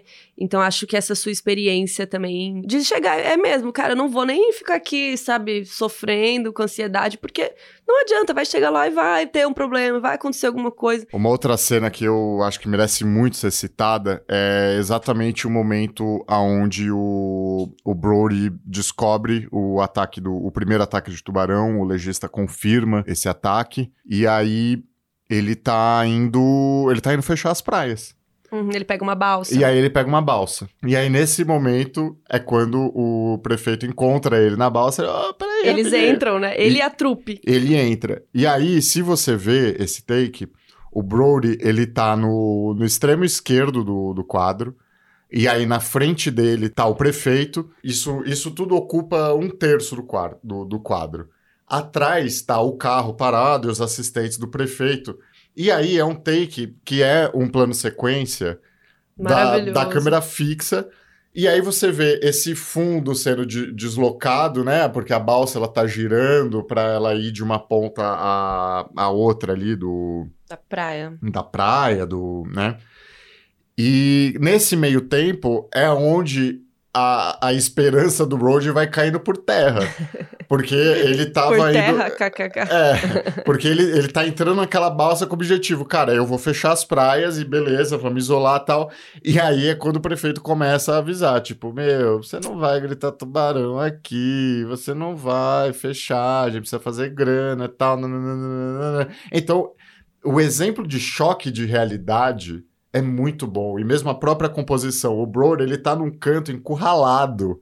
A, a, a força que, a autoridade que ele tem de xerife não, é nada. Perto do prefeito. Não é nada perto do prefeito e perto dos interesses do prefeito, né? Então, é isso. O legista mudou a opinião dele. É. né? Não, quando ele olha pro legista e o legista fala, não, eu, eu me enganei. Ai, que ódio que dá, né? É muito Dá foda. muita raiva do prefeito É no muito filme. foda. Então, é isso, assim, essas, essas soluções desse Spielberg tão jovem, né? E que é isso, oxigenou o cinema pra caralho, sabe? Então, e, é, é um puta exemplo de mérito artístico de um filme que ele achava que era um demérito de fazer. Pois é. Sabe? Então. Não, e é muito legal porque a câmera tá fixa na balsa e a balsa está mexendo inteira. Então tá todo mundo parado em cena, mas o fundo tá mexendo e não é um traveling, não é. É um, é um traveling, de certa Hum, forma, é- mas tá todo mundo é- em cima é- do carrinho. É, É, tipo exato. É, Muito lindo. É isso. E o fundo vai mexendo atrás, eles vão se afastando da, da praia, assim, é bem bonito, né? E na hora você já até lembrava, né? Você falou: olha, repara, repara. E não corta. O diálogo todo deles ali na balsa, não sei quantos minutos são, é todinho inteiro. É, é um plano de sequência. E aí, quando chega do outro lado, que corta, né? Então, é bem legal essa, essa cena. E tem as cenas mais violentas, que é isso que a gente falou, né? Eles conseguem fazer de um jeito, principalmente nos primeiros dois atos, misterioso e com suspense. Mas é, é, é violento, né? Tipo, é um tubarão comendo pessoas. Tanto que o cara saiu pra vomitar quando come o menininho, sabe? É muito pesado e triste, né? E principalmente no final, a gente vê o tubarão mesmo atacando os três no barco. E aqueles diálogos maravilhosos dos três, aí mostra a cicatriz, aí conversa. É, aí, aí o tubarão atrapalha, né, os papos, e eles têm que mudar de estratégia. É, todo o lance do, do barril, né, que eles têm que atirar pra poder ver onde o tubarão tá. E aí você fica vendo aquele barril se aproximando sem ver o tubarão. Aquilo é perfeito, né? É muito perfeito. E até esse exemplo, né, dessa essa cena deles conversando e que eles começam a ficar bêbados e tal. É, é, é isso, o timing do filme é muito incrível. A hora que você tá um- começando a enjoar, não, não enjoar, né, mas você fala, tá, mas e aí? Pra onde vai? Pra onde vai? Aparece, sabe? Uhum. É, é muito. É, É, um muito filme incrível que a gente a- até ficou zoando né, do o tubarão, mas o filme não tem barriga, né? Uhum. A barriga do tubarão cheia de gente lá, Pois é. mas o filme não tem barriga. Não tem. E apesar do filme ser bastante, não é bastante violento, mas enfim, é um filme de um tubarão matando gente, né? A censura que foi definida não era muito muito alta, né? Então, é interessante como eles conseguiram e o Spielberg, né, merece todos os créditos, fazer um filme sobre uma coisa muito pesada, mas de uma forma que era um filme pra todo mundo ver, né? Sim, e talvez por ficar. pela violência ela ser muito subjetiva, as coisas não acontecerem tanto na câmera. Apesar que tem momentos bem gráficos, né? É, se eu for considerar pra época, né? Mas, né, tem um membro decepado, tem essas coisas. Mas eu acho que é isso, assim, como a violência ela é mais subjetiva, eu acho que isso que é, ajudou a passar um pano, fora o fato de que tem esses momentos bonitinhos, de bom humor e de. Eu acho que ele é um Equilibra. é, ele é um filme, pra mim, esse terceiro ato que eles vão pro mar, é, ele é um filme de aventura, né? Uhum. É, sei lá. Como pra- muitos filmes dele, né? Aham. Então, não adianta, é muito universal, né? É muito universal, é por isso acho que, sei lá, o censor, né, quem tá ali responsável por falar pra quem que o filme se aplica, ele acaba... E o filme tem uma camada extra sobre a corrupção na cidade, né? Que é bem leve, né? Eles não ficam entrando muito nisso, mas é uma camadinha, sim, interessante, porque é isso, por causa da corrupção que aconteceram as outras mortes. Eu acho até engraçado, e isso eu juro que é uma coisa que a gente não combinou de falar. Eu acho até mais do que a corrupção, mas é o negacionismo. Hum, Não é? Não, porque, interessante. porque é um Porque tá na cara deles. Não, é, o negacionismo é você decidir negar uma coisa que, Que é verdade e que tá é ali. verdade. Não vou ficar em- entrando, enveredar tanto nesse tema, mas o prefeito ele é negacionista. Uhum. Ele tem todas as provas que é um ataque de um tubarão. Ele escolhe não ele acreditar escolhe não acreditar. por causa do dinheiro, porque ele É. precisa, né, que a, que a, que a cidade funcione e tenha turismo. É, a, a, corrup... a única, a única fenômeno de corrupção que a gente vê no filme é o caso do legista, né? Existe uma corrupção ativa do prefeito falar pro Mas pro, legista pro e... Brody também. Porque o Bro... Por que, que o Brody não fala foda-se o prefeito? É, É uma relação de poder. é uma relação uma- de poder. Ele vai perder o emprego dele, ele sabe, né? Então ele segura a onda. Não é claro isso, não fica falado. Sim. Mas assim como ele fez com o legista, ele tá fazendo com o Brody. A gente vê na balsa a cena dele literalmente. É, é, literalmente é, não, né? Mas ele tá ali Com certeza. Né? Não, tem razão, tem razão. corrompendo o nosso Brody. entendeu? Mas então, acho que queria sensações suas, assim, como foi reassistir ao filme? Foi tudo que você esperava? Você lembrava de tudo? Eu acho que não fazia tanto, talvez, talvez, ah, uns 4, 5 anos, É. a última vez que eu, que eu, Eu tinha não lembrava visto. muita coisa. E ele é. Eu não é um filme que eu vi várias vezes. Eu acho que eu mais estudei sobre, li sobre do que vezes que eu assisti o filme, assim. Mas é isso, ele é tão, de fato, sem barriga que é. Passa rapidinho, nossa. passa muito rápido. é, Eu acho que é isso, assim. Ele é um filme que ele te surpreende, mesmo você já tendo assistido ele muitas vezes. Você sabe que o tubarão vai vir matar todo mundo e mesmo assim dá É. nervoso. É, é. Dá ódio do prefeito. É, é, e- e me deu um pouco de ódio do Brody também, de não ter sido mais forte. Mas aí também não teria filme, né? Mas tipo, você fica, vai, Brody, sabe? Vai lá, foda-se o prefeito. Mas ele está se segurando. Por isso que ele vai na praia e fica de olho. Tipo, ele falou, pô, não posso fechar a praia, mas vou ficar aqui. Né? Uhum. Então ele fica ali olhando. Então, e quando acontece alguma coisa, ele vai na hora e começa a gritar, né? Enfim. É, então ele tá tentando fazer o que dá, assim, né? Mas dá um pouco de tipo, faça alguma alguém faça alguma coisa, pelo amor de Deus, né?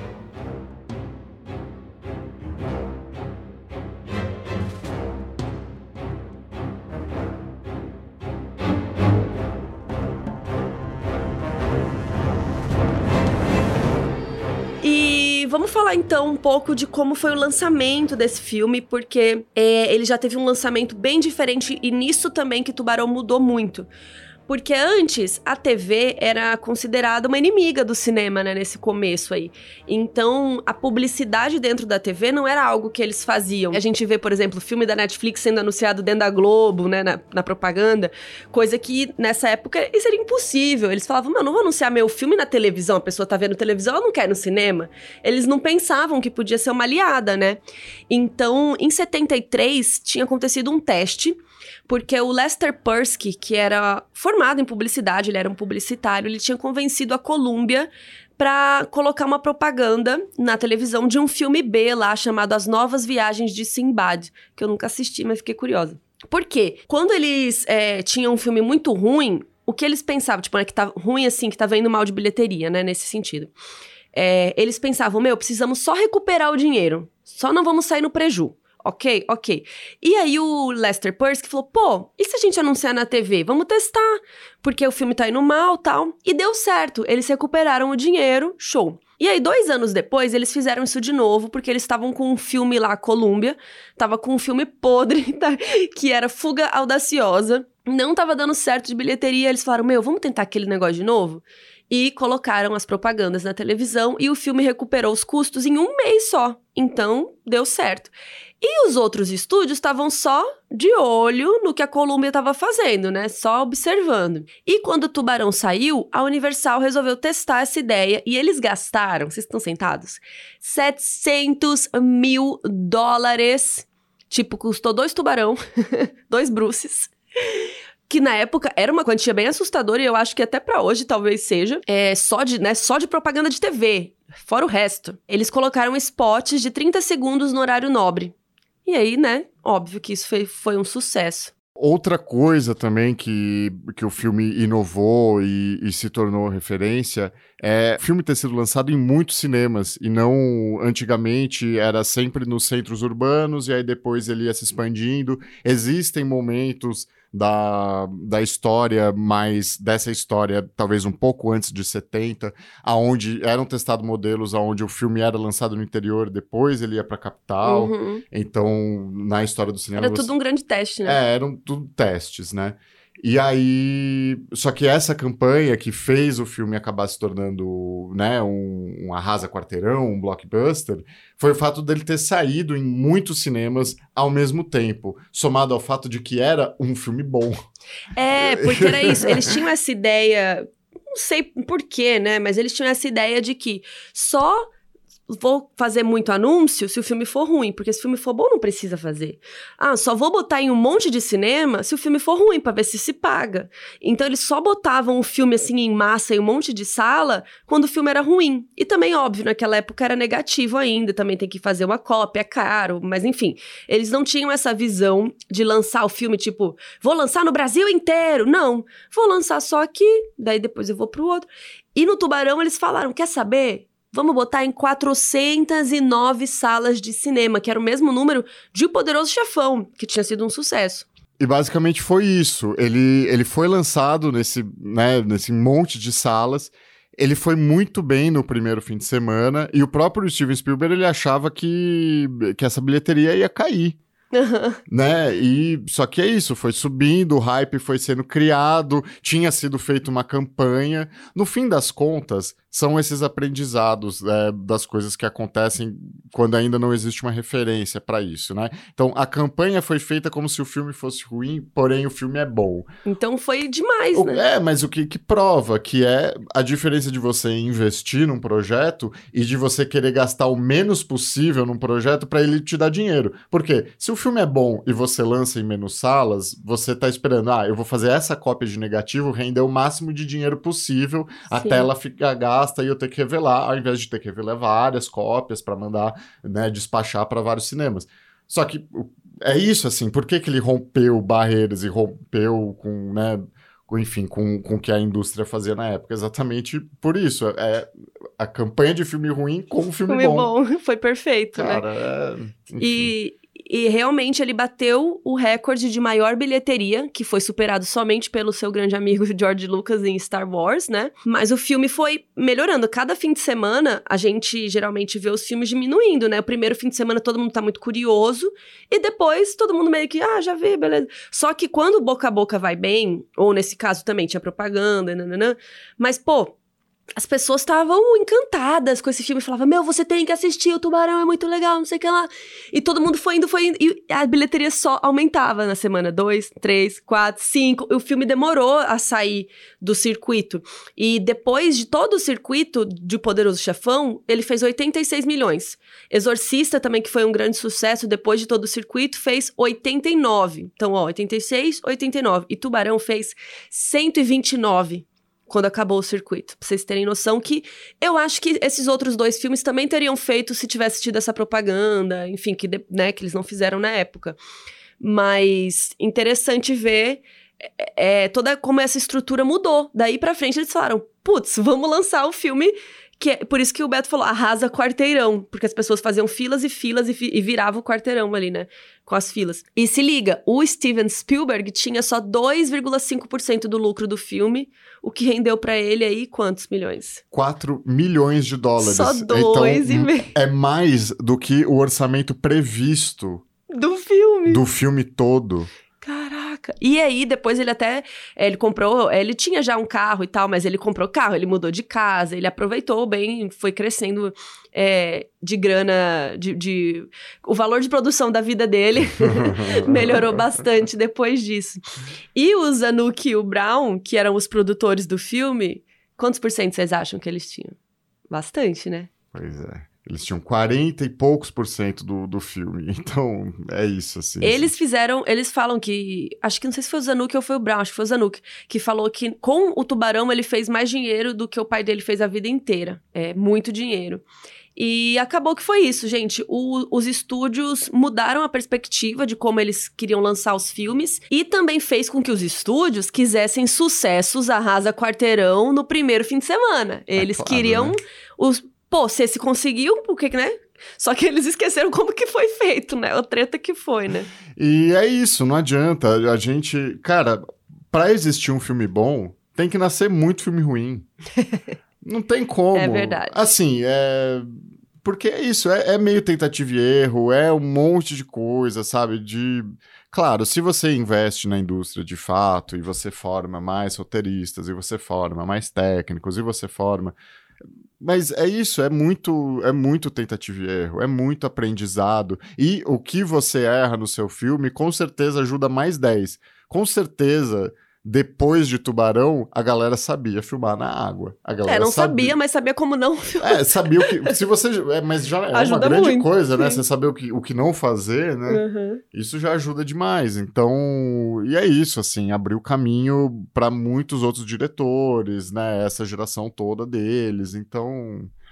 Cara, e tem uma história maravilhosa que o Steven contou depois, que um dia ele tava tão feliz com o sucessinho dele, com as coisas e tal, ele parou para tomar um sorvete com o carrinho dele, estacionou, entrou na sorveteria, aquela coisa, ele falou que gosta de sorvete de pistache, pistache, pistache, que é o favorito dele. E quando ele entrou na sorveteria, o filme ainda tava em cartaz, né? É, tava todo, ele falou, todo mundo da sorveteria estava falando de tubarão. E óbvio que ele, ninguém sabia a cara dele direito, né? Então ele entrou, ficou ali calado, misterioso, ouvindo tudo. E tava todo mundo falando, cara, é o filme mais apavorante que eu já vi, eu vi seis vezes. Imagina vocês seis vezes no cinema, ver o mesmo filme. Por isso que a bilheteria, né? As pessoas estavam loucas. É, e todo mundo falando do filme, do filme. E ele ficou feliz, assim. Foi para casa tomando sorvetinho dele. Quando ele chegou em casa, ligou a televisão, falando do sucesso do tubarão na televisão. E aí ele ficou de cara, ele falou. É assim que é fazer sucesso? Ele pensou isso, assim, é assim que as pessoas de sucesso se sentem, porque ele se sentiu feliz, né? E, e, ele até fala uma hora que ele sentia que era tipo um filho dele, que todo mundo resolveu adotar, que todo mundo aceitou. Então deve ser muito legal a sensação de você fazer uma coisa que, tipo, tava na minha cabeça e eu fiquei pensando e eu queria filmar na, na, no oceano, eu queria que fosse assim, eu queria que fosse assado, e você lutou por aquilo, e chega na hora todo mundo ama. E aí você fala, sim, sabe, é isso, eu, é isso que eu queria. Que bom que vocês me entenderam. É muito, deve ser muito boa essa sensação de das pessoas te entenderem, né? Em, em, coletividade grande, assim. Deve ser muito louco, né? Com certeza, não. Deve ser indescritível. Só que muita gente achava que o filme era incrível, era maravilhoso, era revolucionário, era algo que ninguém tinha visto antes. A galera ia ver seis vezes, porque, né, ficava hypada por conta daquilo tudo. Só que não era por conta do Steven Spielberg simplesmente ele estava na hora certa, no lugar certo, e ele era o cara jovem que topou a roubada e que, enfim, né, não sabia que era impossível, foi lá e fez. é, muita gente meio que achou que era meio que sorte, cagada. que foi cagada, ou que, ah, o filme já era bom em si, sei lá, porque as pessoas não sabiam como tinha sido feito, muito menos naquela época, né? Tipo, até hoje tem gente que não sabe. Então, a gente, por isso que a gente tá aqui contando. Mas muita gente deve ter achado, ah, o roteiro que era bom, ou, ah, o câmera que era bom, sabe aquela coisa? O todo era bom, mas ninguém deu muito crédito para ele. Então, ele ficou meio mordido com isso. Até amigos dele, cara, falaram isso para ele na época.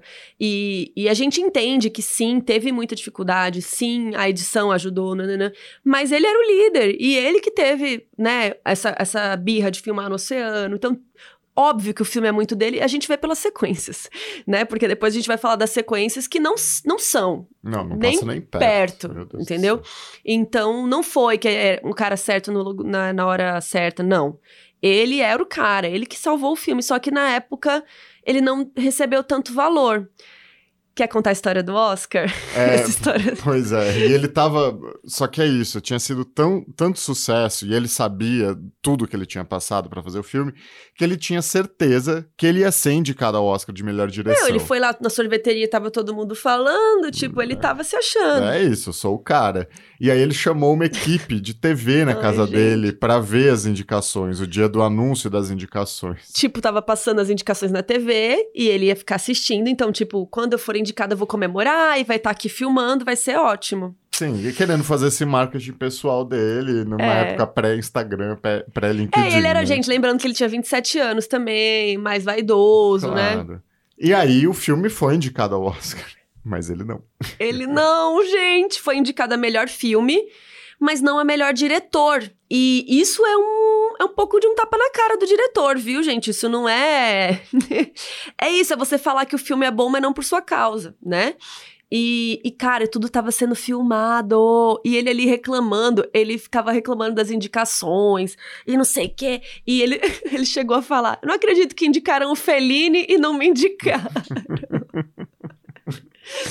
Caralho. Mas o filme teve mais indicações. Sim, sim, sim. Ele, ele teve indicação a melhor som, edição, trilha sonora. E ele foi indicado a melhor filme, né? Ele ganhou tudo, menos melhor filme. Quem ganhou é um filme genial, que é Um Estranho no Ninho.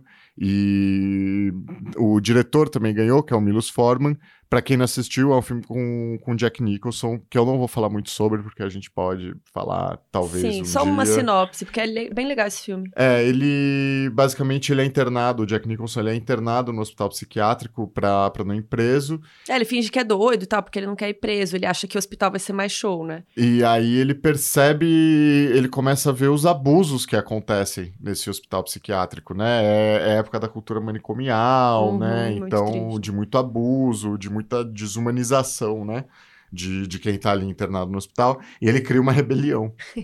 É foda. maravilhoso. Nossa, esse filme é foda, é. Inclusive, agora voltando pro Steven, é, teve muito problema ali de crédito, porque o Steven ficou é, mordido, azedo, vamos falar azedo, é, porque a galera queria muito crédito pelas coisas do filme, e, e crédito literalmente na tela, mas também crédito depois, assim, porque o filme foi um sucesso, não sei o quê. É, a editora Verna Fields ganhou um Oscar. Ele não, ele não tá acreditado como mo- né, montagem, ela que tava, então ela ganhou um Oscar e ele não, imagina o ódio que ele deve ter ficado, né? E, e aí, sei lá, ela ia dar entrevista na imprensa e falava alguma coisa, e ela era muito ambígua, a Verna. Ela falou, por exemplo, eu recebi muito crédito por Tubarão, merecido ou não.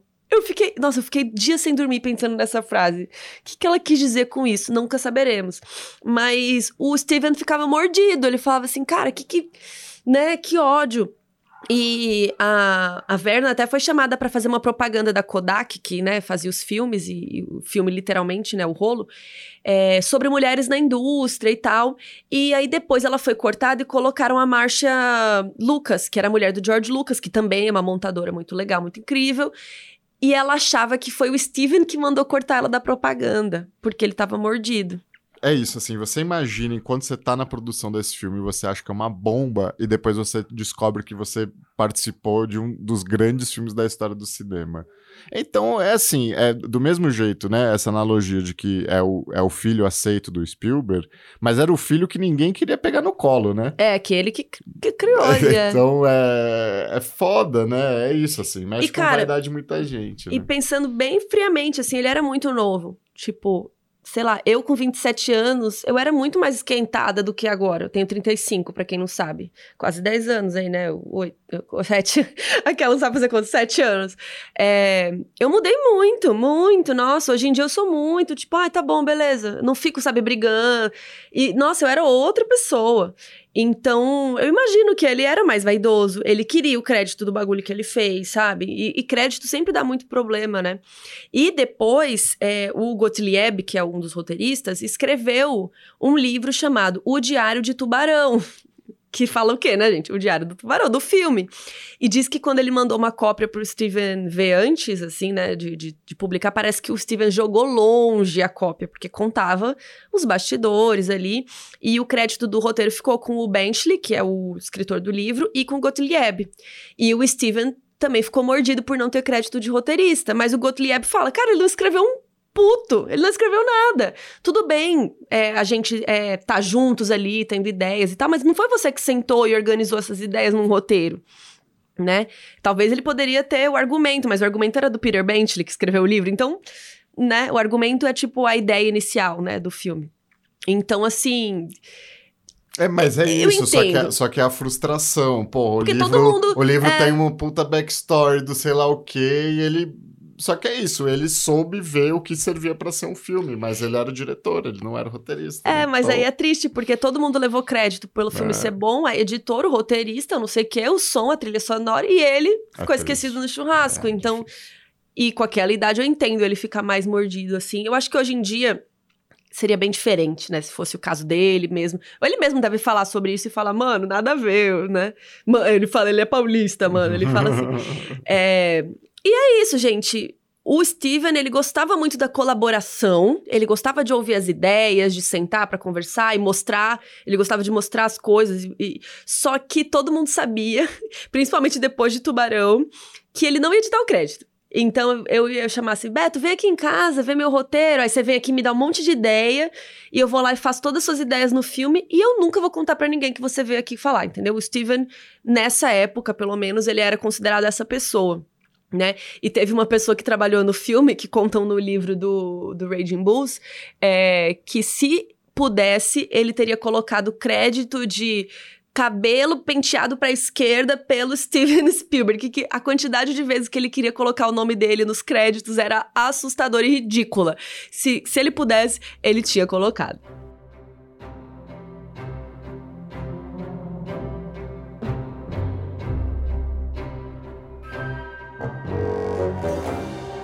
Vamos falar das sequências, porque esse filme foi tão sucesso, tão sucesso, que eu obriguei o Beto a assistir Tubarão 2, 3 e 4. Meu Deus Sim. do céu. Fala a verdade, você não queria ver. Não. Eu falei, você, você tem que ver pelo povo, Roberto. e aí ele viu obrigado.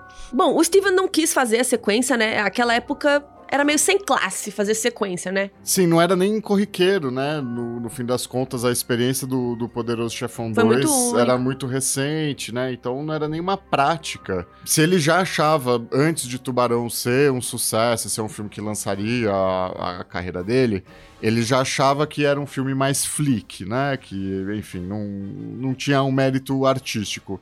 Você imagina fazer a continuação, então, É. né? A continuação disso, né?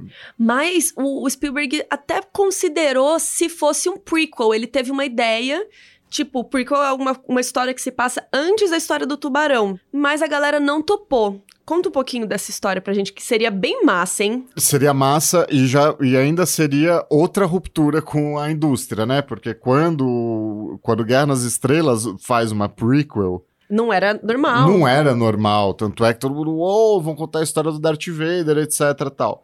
A ideia de prequel dele é fenomenal, né? Porque, basicamente, pra dar o contexto, nesse terceiro ato do filme, tem um momento onde o, o Brody, o, o Hooper e o, e o Quint, eles estão eles tão ali confraternizando, conversando, eles começam a falar da própria vida, e aí o- é uma cena muito boa que o Hooper e o Quint, eles começam a, a comparar cicatrizes deles e tal. E essa é muito engraçada, a evolução dessa cena é muito boa, porque ela começa com uma coisa de machão, tipo, de um querendo falar que é melhor que o outro, Uhum. aí eles viram amigos. Eles veem que eles têm muita coisa em comum, né? É, eles, eles começam a ver que eles têm muita coisa em comum, porque o Quint acha que o Hooper é, é, um, é um boyzinho e tal, que ele não manja nada, e o Hooper... Quint é o machão. É, isso, é o mais velho, o capitão do, do navio, e o Hooper ele tem que se provar, ele o Hooper que ele é sabe... o especialista em peixe. Perfeito, que, que ele sabe fazer o nó de marinheiro, etc. É, ele tem tal. experiência em barco, né? Então o, o Quint fica perguntando: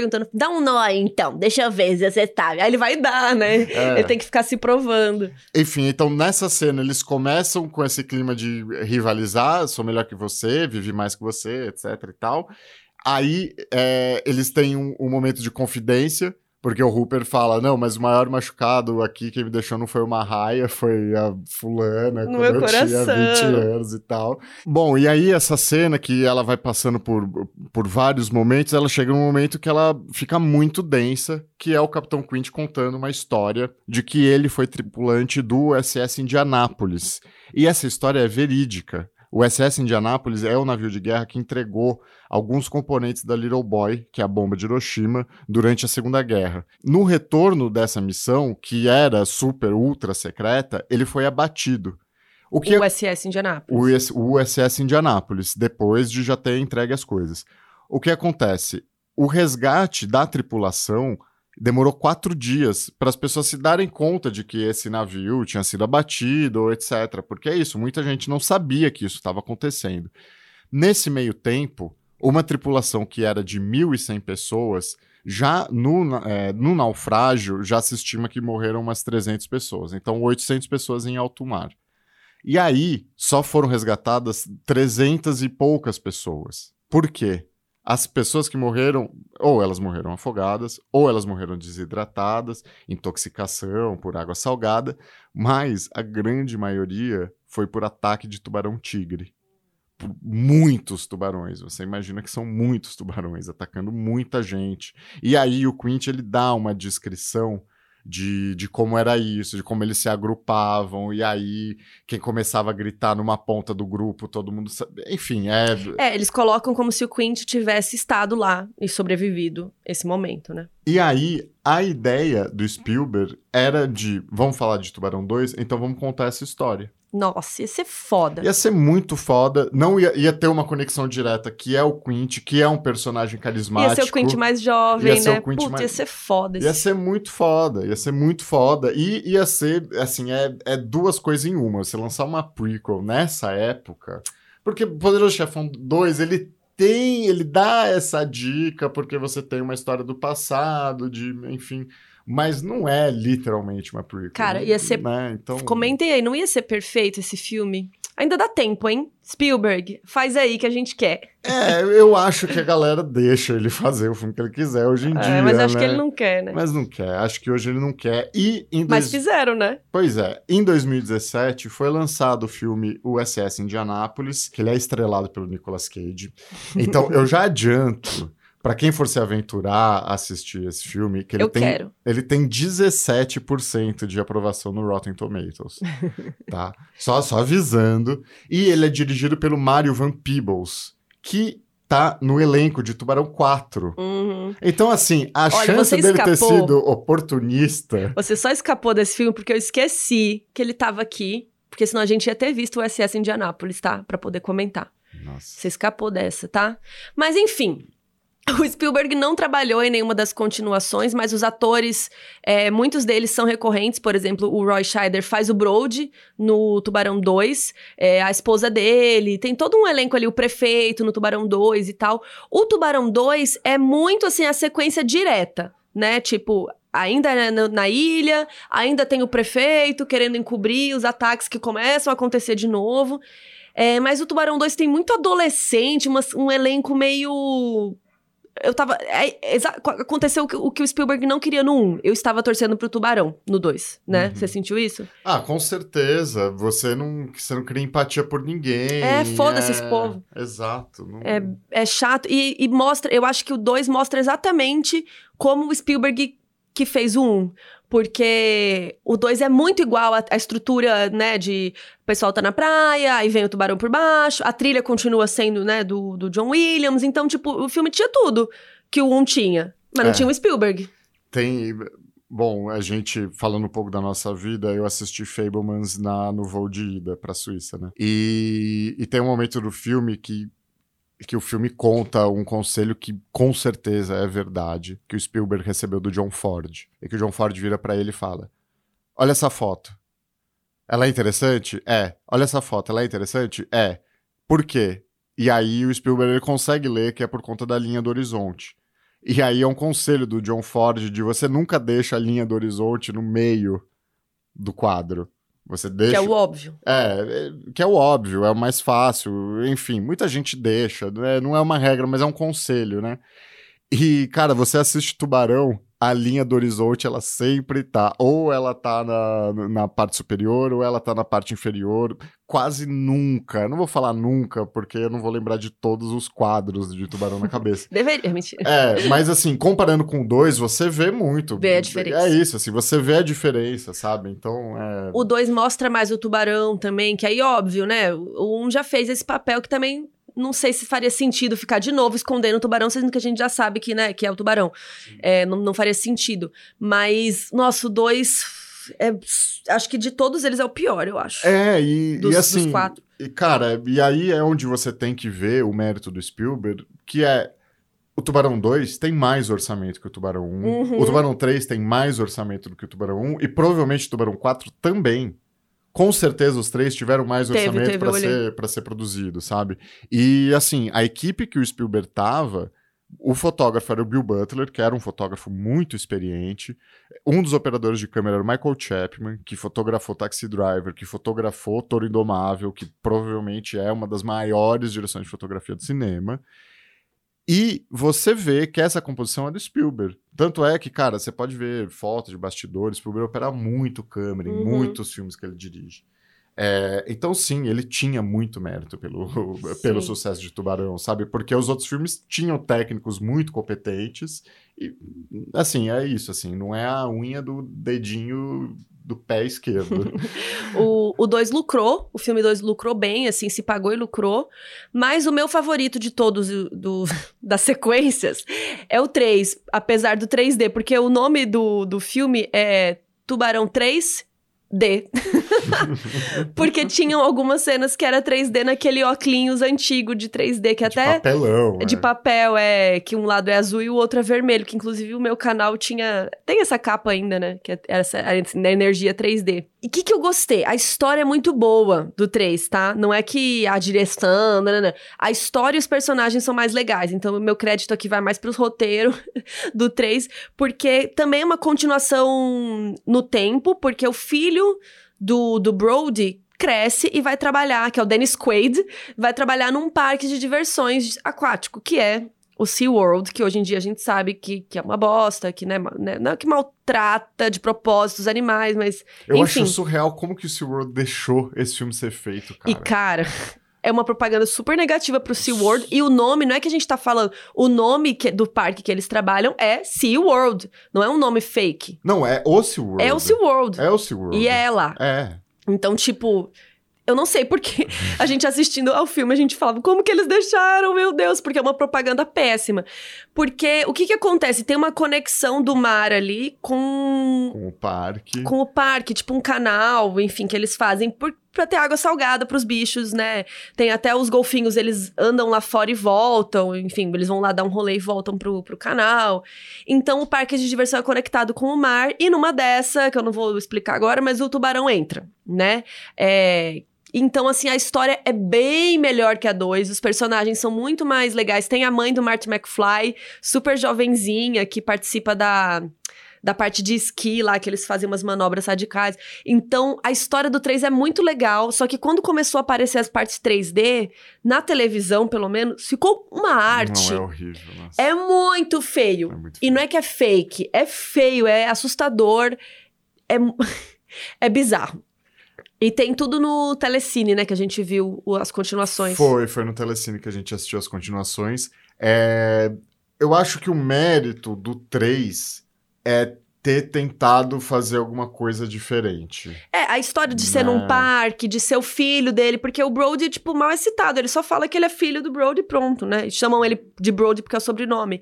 Mas. Putz, a história é muito mais interessante, os personagens. E aí tem o irmãozinho dele que no filme anterior, né, é- é, sofreu um ataque. No 2, é, o menininho se fode lá. E ele aparece e ele fala que tem trauma de água nesse filme, ele já é adulto. Então tem umas mini conexões, mas é outro filme, outra história, e eu gostei muito da história em si. É tipo, a gente assistiu até o fim de boa, né? O 2 a gente tava, meu Deus, sofrendo, queria que o tubarão matasse logo todo mundo e acabasse o filme. No 3, não. E o 4 chama Tubarão a Vingança. então, um dos filhos do Brody é morto por tubarão, o tubarão volta e tal. É, e esse foi o pior de bilheteria. Eu acho que ele não lucrou, ele deve ter se pagado no máximo, assim, pela conta que eu fiz da minha cabeça. Ele não lucrou muito, não. E tem o Michael Caine nesse filme. É, cara, gente, Mano o do 4, céu. enfim. O 3 eu acho que vale a pena assistir. Não precisa ver o 2 pra ver o 3, mas se você ficou curioso, o 3 é mais animadinho, assim, é interessante. E enquanto isso, enquanto estavam fazendo sequências, e não só sequências. Ah, aliás, eu esqueci de contar uma história. Que no Tubarão 3, depois do, do 2, foi um sucesso, lucrou, não foi igual Tubarão. Mas a galera que resolveu ter a ideia de fazer o 3 ser uma comédia. Tipo, zoando o tubarão. Então, tipo, todo mundo em pânico, zoou o pânico, eles já tiveram essa ideia nessa época, mas acabaram não levando pra frente. O, a ideia do, fi- do nome do filme ia ser Tubarão 3, Pessoas 0. ia ter uma cena com o Peter Bentley, o autor do livro, escrevendo o livro, e um tubarão na piscina dele ia lá e comia ele. Tinha umas coisas assim na ideia, e acabou não. Esse filme ia ser muito melhor Verdade. do que o 2. O 3, eu gostei, vai, eu gostei do filme 3, mas a arte, aquela parte do 3D é sofrível. Mas enfim, vamos finalizar porque já tá enorme esse podcast.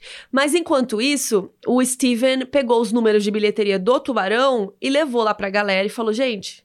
deixa eu fazer o Contatos Imediatos. Ele queria fazer o filme de ET, de OVNI dele. E ele pediu 12 milhões para fazer o filme e aceitaram. E ele, ele até ficou de cara, falaram, caralho, aceitaram, e agora, né? E aí foi o próximo filme dele que a gente pode fazer aqui. Um dia, um com dia. certeza, vale super a pena. Meu, é, ele é muito louco que ele ainda fez ET depois, né? Mas Contatos Imediatos é muito mágico já, é, é muito legal. Então, para falar sobre o impacto cultural da época, né? Porque, cara, você imagina você assistir esse filme que você fica chocado e aí depois você ia passar o verão numa praia.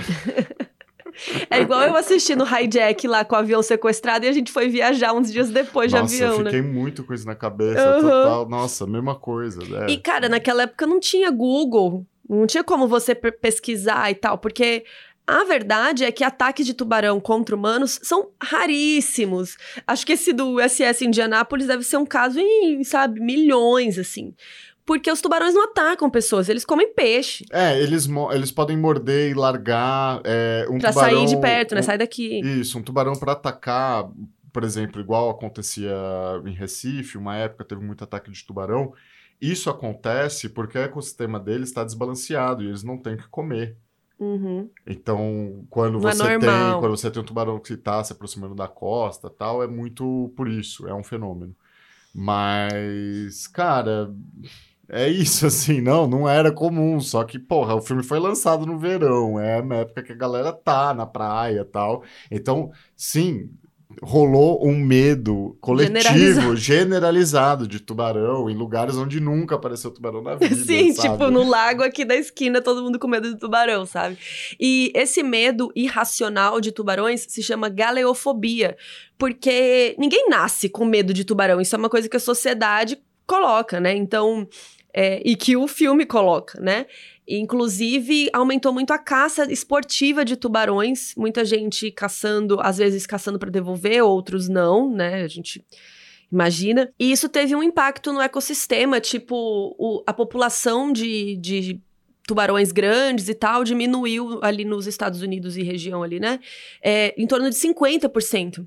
E óbvio que isso pode ser o decorrer dos anos, que aconteceria naturalmente, mas óbvio que isso teve um impacto, porque aumentou sim a caça de tubarão esportiva ali na época. O que é muito triste, o Spielberg até se lamenta por isso, né? Óbvio que não é culpa dele. Mas também é um dos impactos que o filme teve e muita gente com medo de tubarão do nada, assim. Pois é, e é isso, assim, até um animal existe pratos que usam de tubarão, mas é, a caça de tubarão ela é tudo pela barbatana só. Então, uhum. Então é, é, muito... é muito mais pelo status, né? É, assim. é. Já o próprio Spielberg, de todos os créditos que ele tentou ter, tem um que ele sempre foi justo e deu, que é o crédito de trilha sonora para o John Williams. É, porque, de fato, né, com duas notas, é, você, você já tá com medo, né? Então... E, cara, registrado, né? Porque até hoje, se alguém faz isso num piano, sei lá, né, de zoeira, pam, pam, pam, pam já te dá medo. Já ficou uma marca registrada. Inclusive, o Spielberg é, admitiu depois que ele não gostava da trilha no começo. Quando o John mostrou, mostrou para ele, ele falou: Ah, não sei. Imagina se ele não tivesse aceitado, né? Não, é, é, é genial. Genial. E ele também admitiu depois que 50% do sucesso do filme foi por causa da trilha sonora, o que eu discordo, mas ele falou isso em entrevistas depois. Bom, depois do, do sucesso do filme, o Spielberg virou um sinônimo de, de diretor bem sucedido, né? Virou um astro super jovem. O que, que ele virou? Um, um alter. um alter, né? Ele fez o que ele quis depois. E aí o filme seguinte dele, a gente já, já fez algumas menções aqui, foi Contatos Imediatos de, de Terceiro Grau, de 77. E depois de Contatos Imediatos, ele continuou a ter um impacto muito grande no cinema, principalmente no cinema hollywoodiano, né? Porque ele fez ET, é, o Extraterrestre, ele fez Jurassic Park, ele fez Indiana Jones. Então é muito, eu acho muito válido, todo mundo sabe sabe dessa importância do Spielberg, porque ele, ele, ele merece muito crédito, não só pelos filmes que ele fez, mas pelo que ele ajudou a indústria. Porque o que ele fez com a Amblin na época, né, e depois com a DreamWorks, em relação ao avanço de efeitos especiais, é desde Tubarão. O que ele colabora para a indústria com, com o efeito especial, seja prático, né, ET, ET é uma coisa mágica, porra, né? Você vê aquele bicho que ele é todo construído, né? Um animatronic. E, cara, é isso, cativou muita gente, né? Ele depois ele faz Jurassic Park, que é uma experiência, não é um filme em 3D, mas eu, eu não sei o que que foi assistir Jurassic Park o no cinema. O suspense de Jurassic Park também que é criado. É, é e é uma computação gráfica da época, só que ela é muito bem integrada até hoje, não envelheceu mal. Os efeitos especiais de Jurassic Park não envelheceram mal. Por isso que é duro você ver um filme de herói em 2023 e você criticar o CGI, sabe? Porque, porra, você tem todo o dinheiro do mundo. é duro. Sabe? Pra fazer e você faz um negócio cagado, né? Então, enfim. O Tubarão tá na lista da EFI, né? Aquela lista que a gente falou que tem os melhores filmes do mundo. Ele tá em 56, mas é porque tem muito filme bom também. Tem muito filme bom e muito Inclusive, filme bom dele, né? É, é isso que eu ia falar. Tem seis filmes dele, eu fui lá contar à mão. Tem seis filmes dele na lista. O que tá melhor ranqueado é a lista de Schindler, que tá em oitavo. A gente tem que fazer em breve também. Não, com certeza, merece. E, cara, eu acho que um outro impacto que é legal a gente ressaltar é que, tipo, filme de tubarão é feito até hoje. O tanto de filme que foi feito depois de Tubarão na. Ai, eu nem vou saber todos os nomes de filmes de tubarão. Não, a gente foi pesquisar Tubarão. Só no, no streaming lá. No, no streaming, né? Apareceu Mega Tubarão, que a gente assistiu. Apareceu tubarão de duas cabeças, tubarão de três cabeças, tubarão de cinco cabeças. E aí tem uma série icônica que é Sharknado. Um, Putz. dois, três e 93, quatro. é. Cara, eu obriguei o Beto a ver. Sharknado eu já tinha visto o primeiro. E eu obriguei o, Beto, o Beto a ver. Mais uma coisa. E o que, que você achou? Sharknado é muito ruim. Não, Sharknado. Mas ele dá a volta. Ele é muito ruim. Não, ele é muito ruim. Mas ele é muito ruim que ele é o 360, que ele é tão ruim, tão ruim, tão ruim que ele começa a ficar bom, que aí começa a ficar engraçado de tão é, ruim que é, sabe? É, ele começa, exato, porque ele já os não efeitos. se leva a sério, os efeitos, né? Enfim, é. E é aí tosco, ele, é tosco. Ele é muito tosco e ele lucra em cima disso, né? É, Mega Tubarão foi uma surpresa positiva. Putz, eu achei que ia ser igual Sharknado, obriguei o Beto novamente a assistir Mega Tubarão. E é muito bom. Tem alguns momentos que os efeitos especiais fica tosco, que você vê que é puta, exagerar, passaram, que eles foram longe demais, mas em geral os efeitos são muito bons. E a história é muito interessante, porque é a história de é, um pessoal, um bilionário lá que investe numa Ai, como que chama? Uma empresa que tá descobrindo coisas ali do fundo do mar e eles descobrem, tipo, uma camada de nuvem, assim, de, de uma.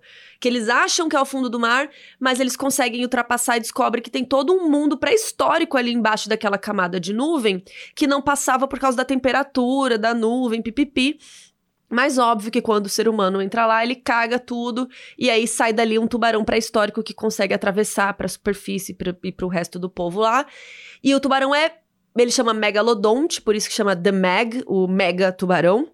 Mas e eu é acho um que tubarão pré-histórico. É mesmo. bem legal, o tubarão é. pré-histórico, tipo, muito maior que o tubarão do, do 1, né? O do Bruce.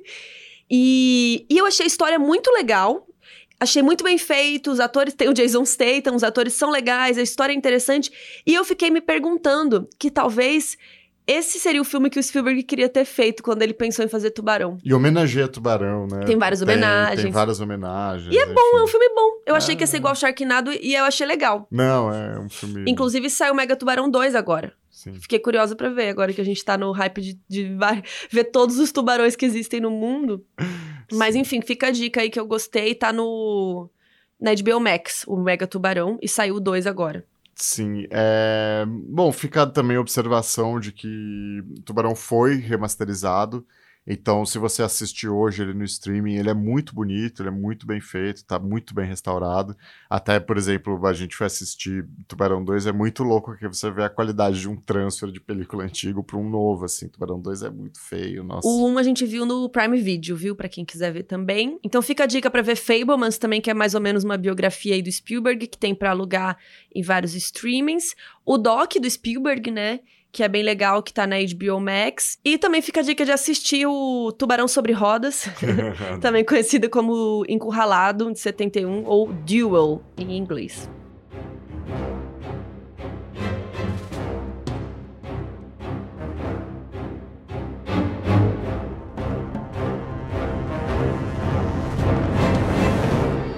Então, esse foi o Kino Clássicos do Tubarão, que deve ter ficado com 33 horas. Desculpa a nossa editora aí, Nath, que a gente deu uma exagerada, mas é que esse filme não dava. A gente tinha que contar essas fofocas, né? E acho que a minha experiência, para fechar, eu gostei muito de não só ver o tubarão, mas ver todos os outros tubarões que a gente viu, ver o mega tubarão, ver o Sharknado de novo e pensar. É, isso que a gente nem viu todos, tem o que você falou de cabeça, ou de não sei o que, tem tubarão, medo de tubarão, tem um monte. É, o impacto que gerou mesmo na, na, na história do cinema o tubarão, né? Todo mundo agora tem medo de tubarão e faz filme de tubarão. É, é isso, assim, ficou muito importante na cultura pop. Tem gente que mesmo sem ver tubarão sabe da, da trilha, ou sabe, nada e coloca as duas mãozinhas para fora da água fingindo que é um tubarão. Então, enfim, né? Muito legal. É, é isso, e você não contou a história que você tava surfando e tinha ameaça de tubarão, né? Putz.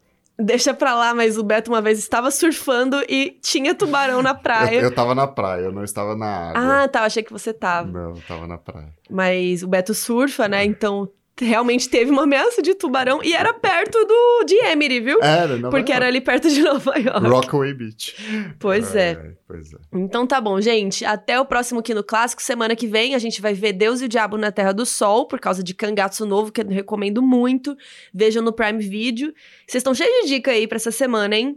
Então vejam Deus e o Diabo e semana que vem a gente tá de volta. E, obrigado, gente. Beijo. Obrigada, beijo.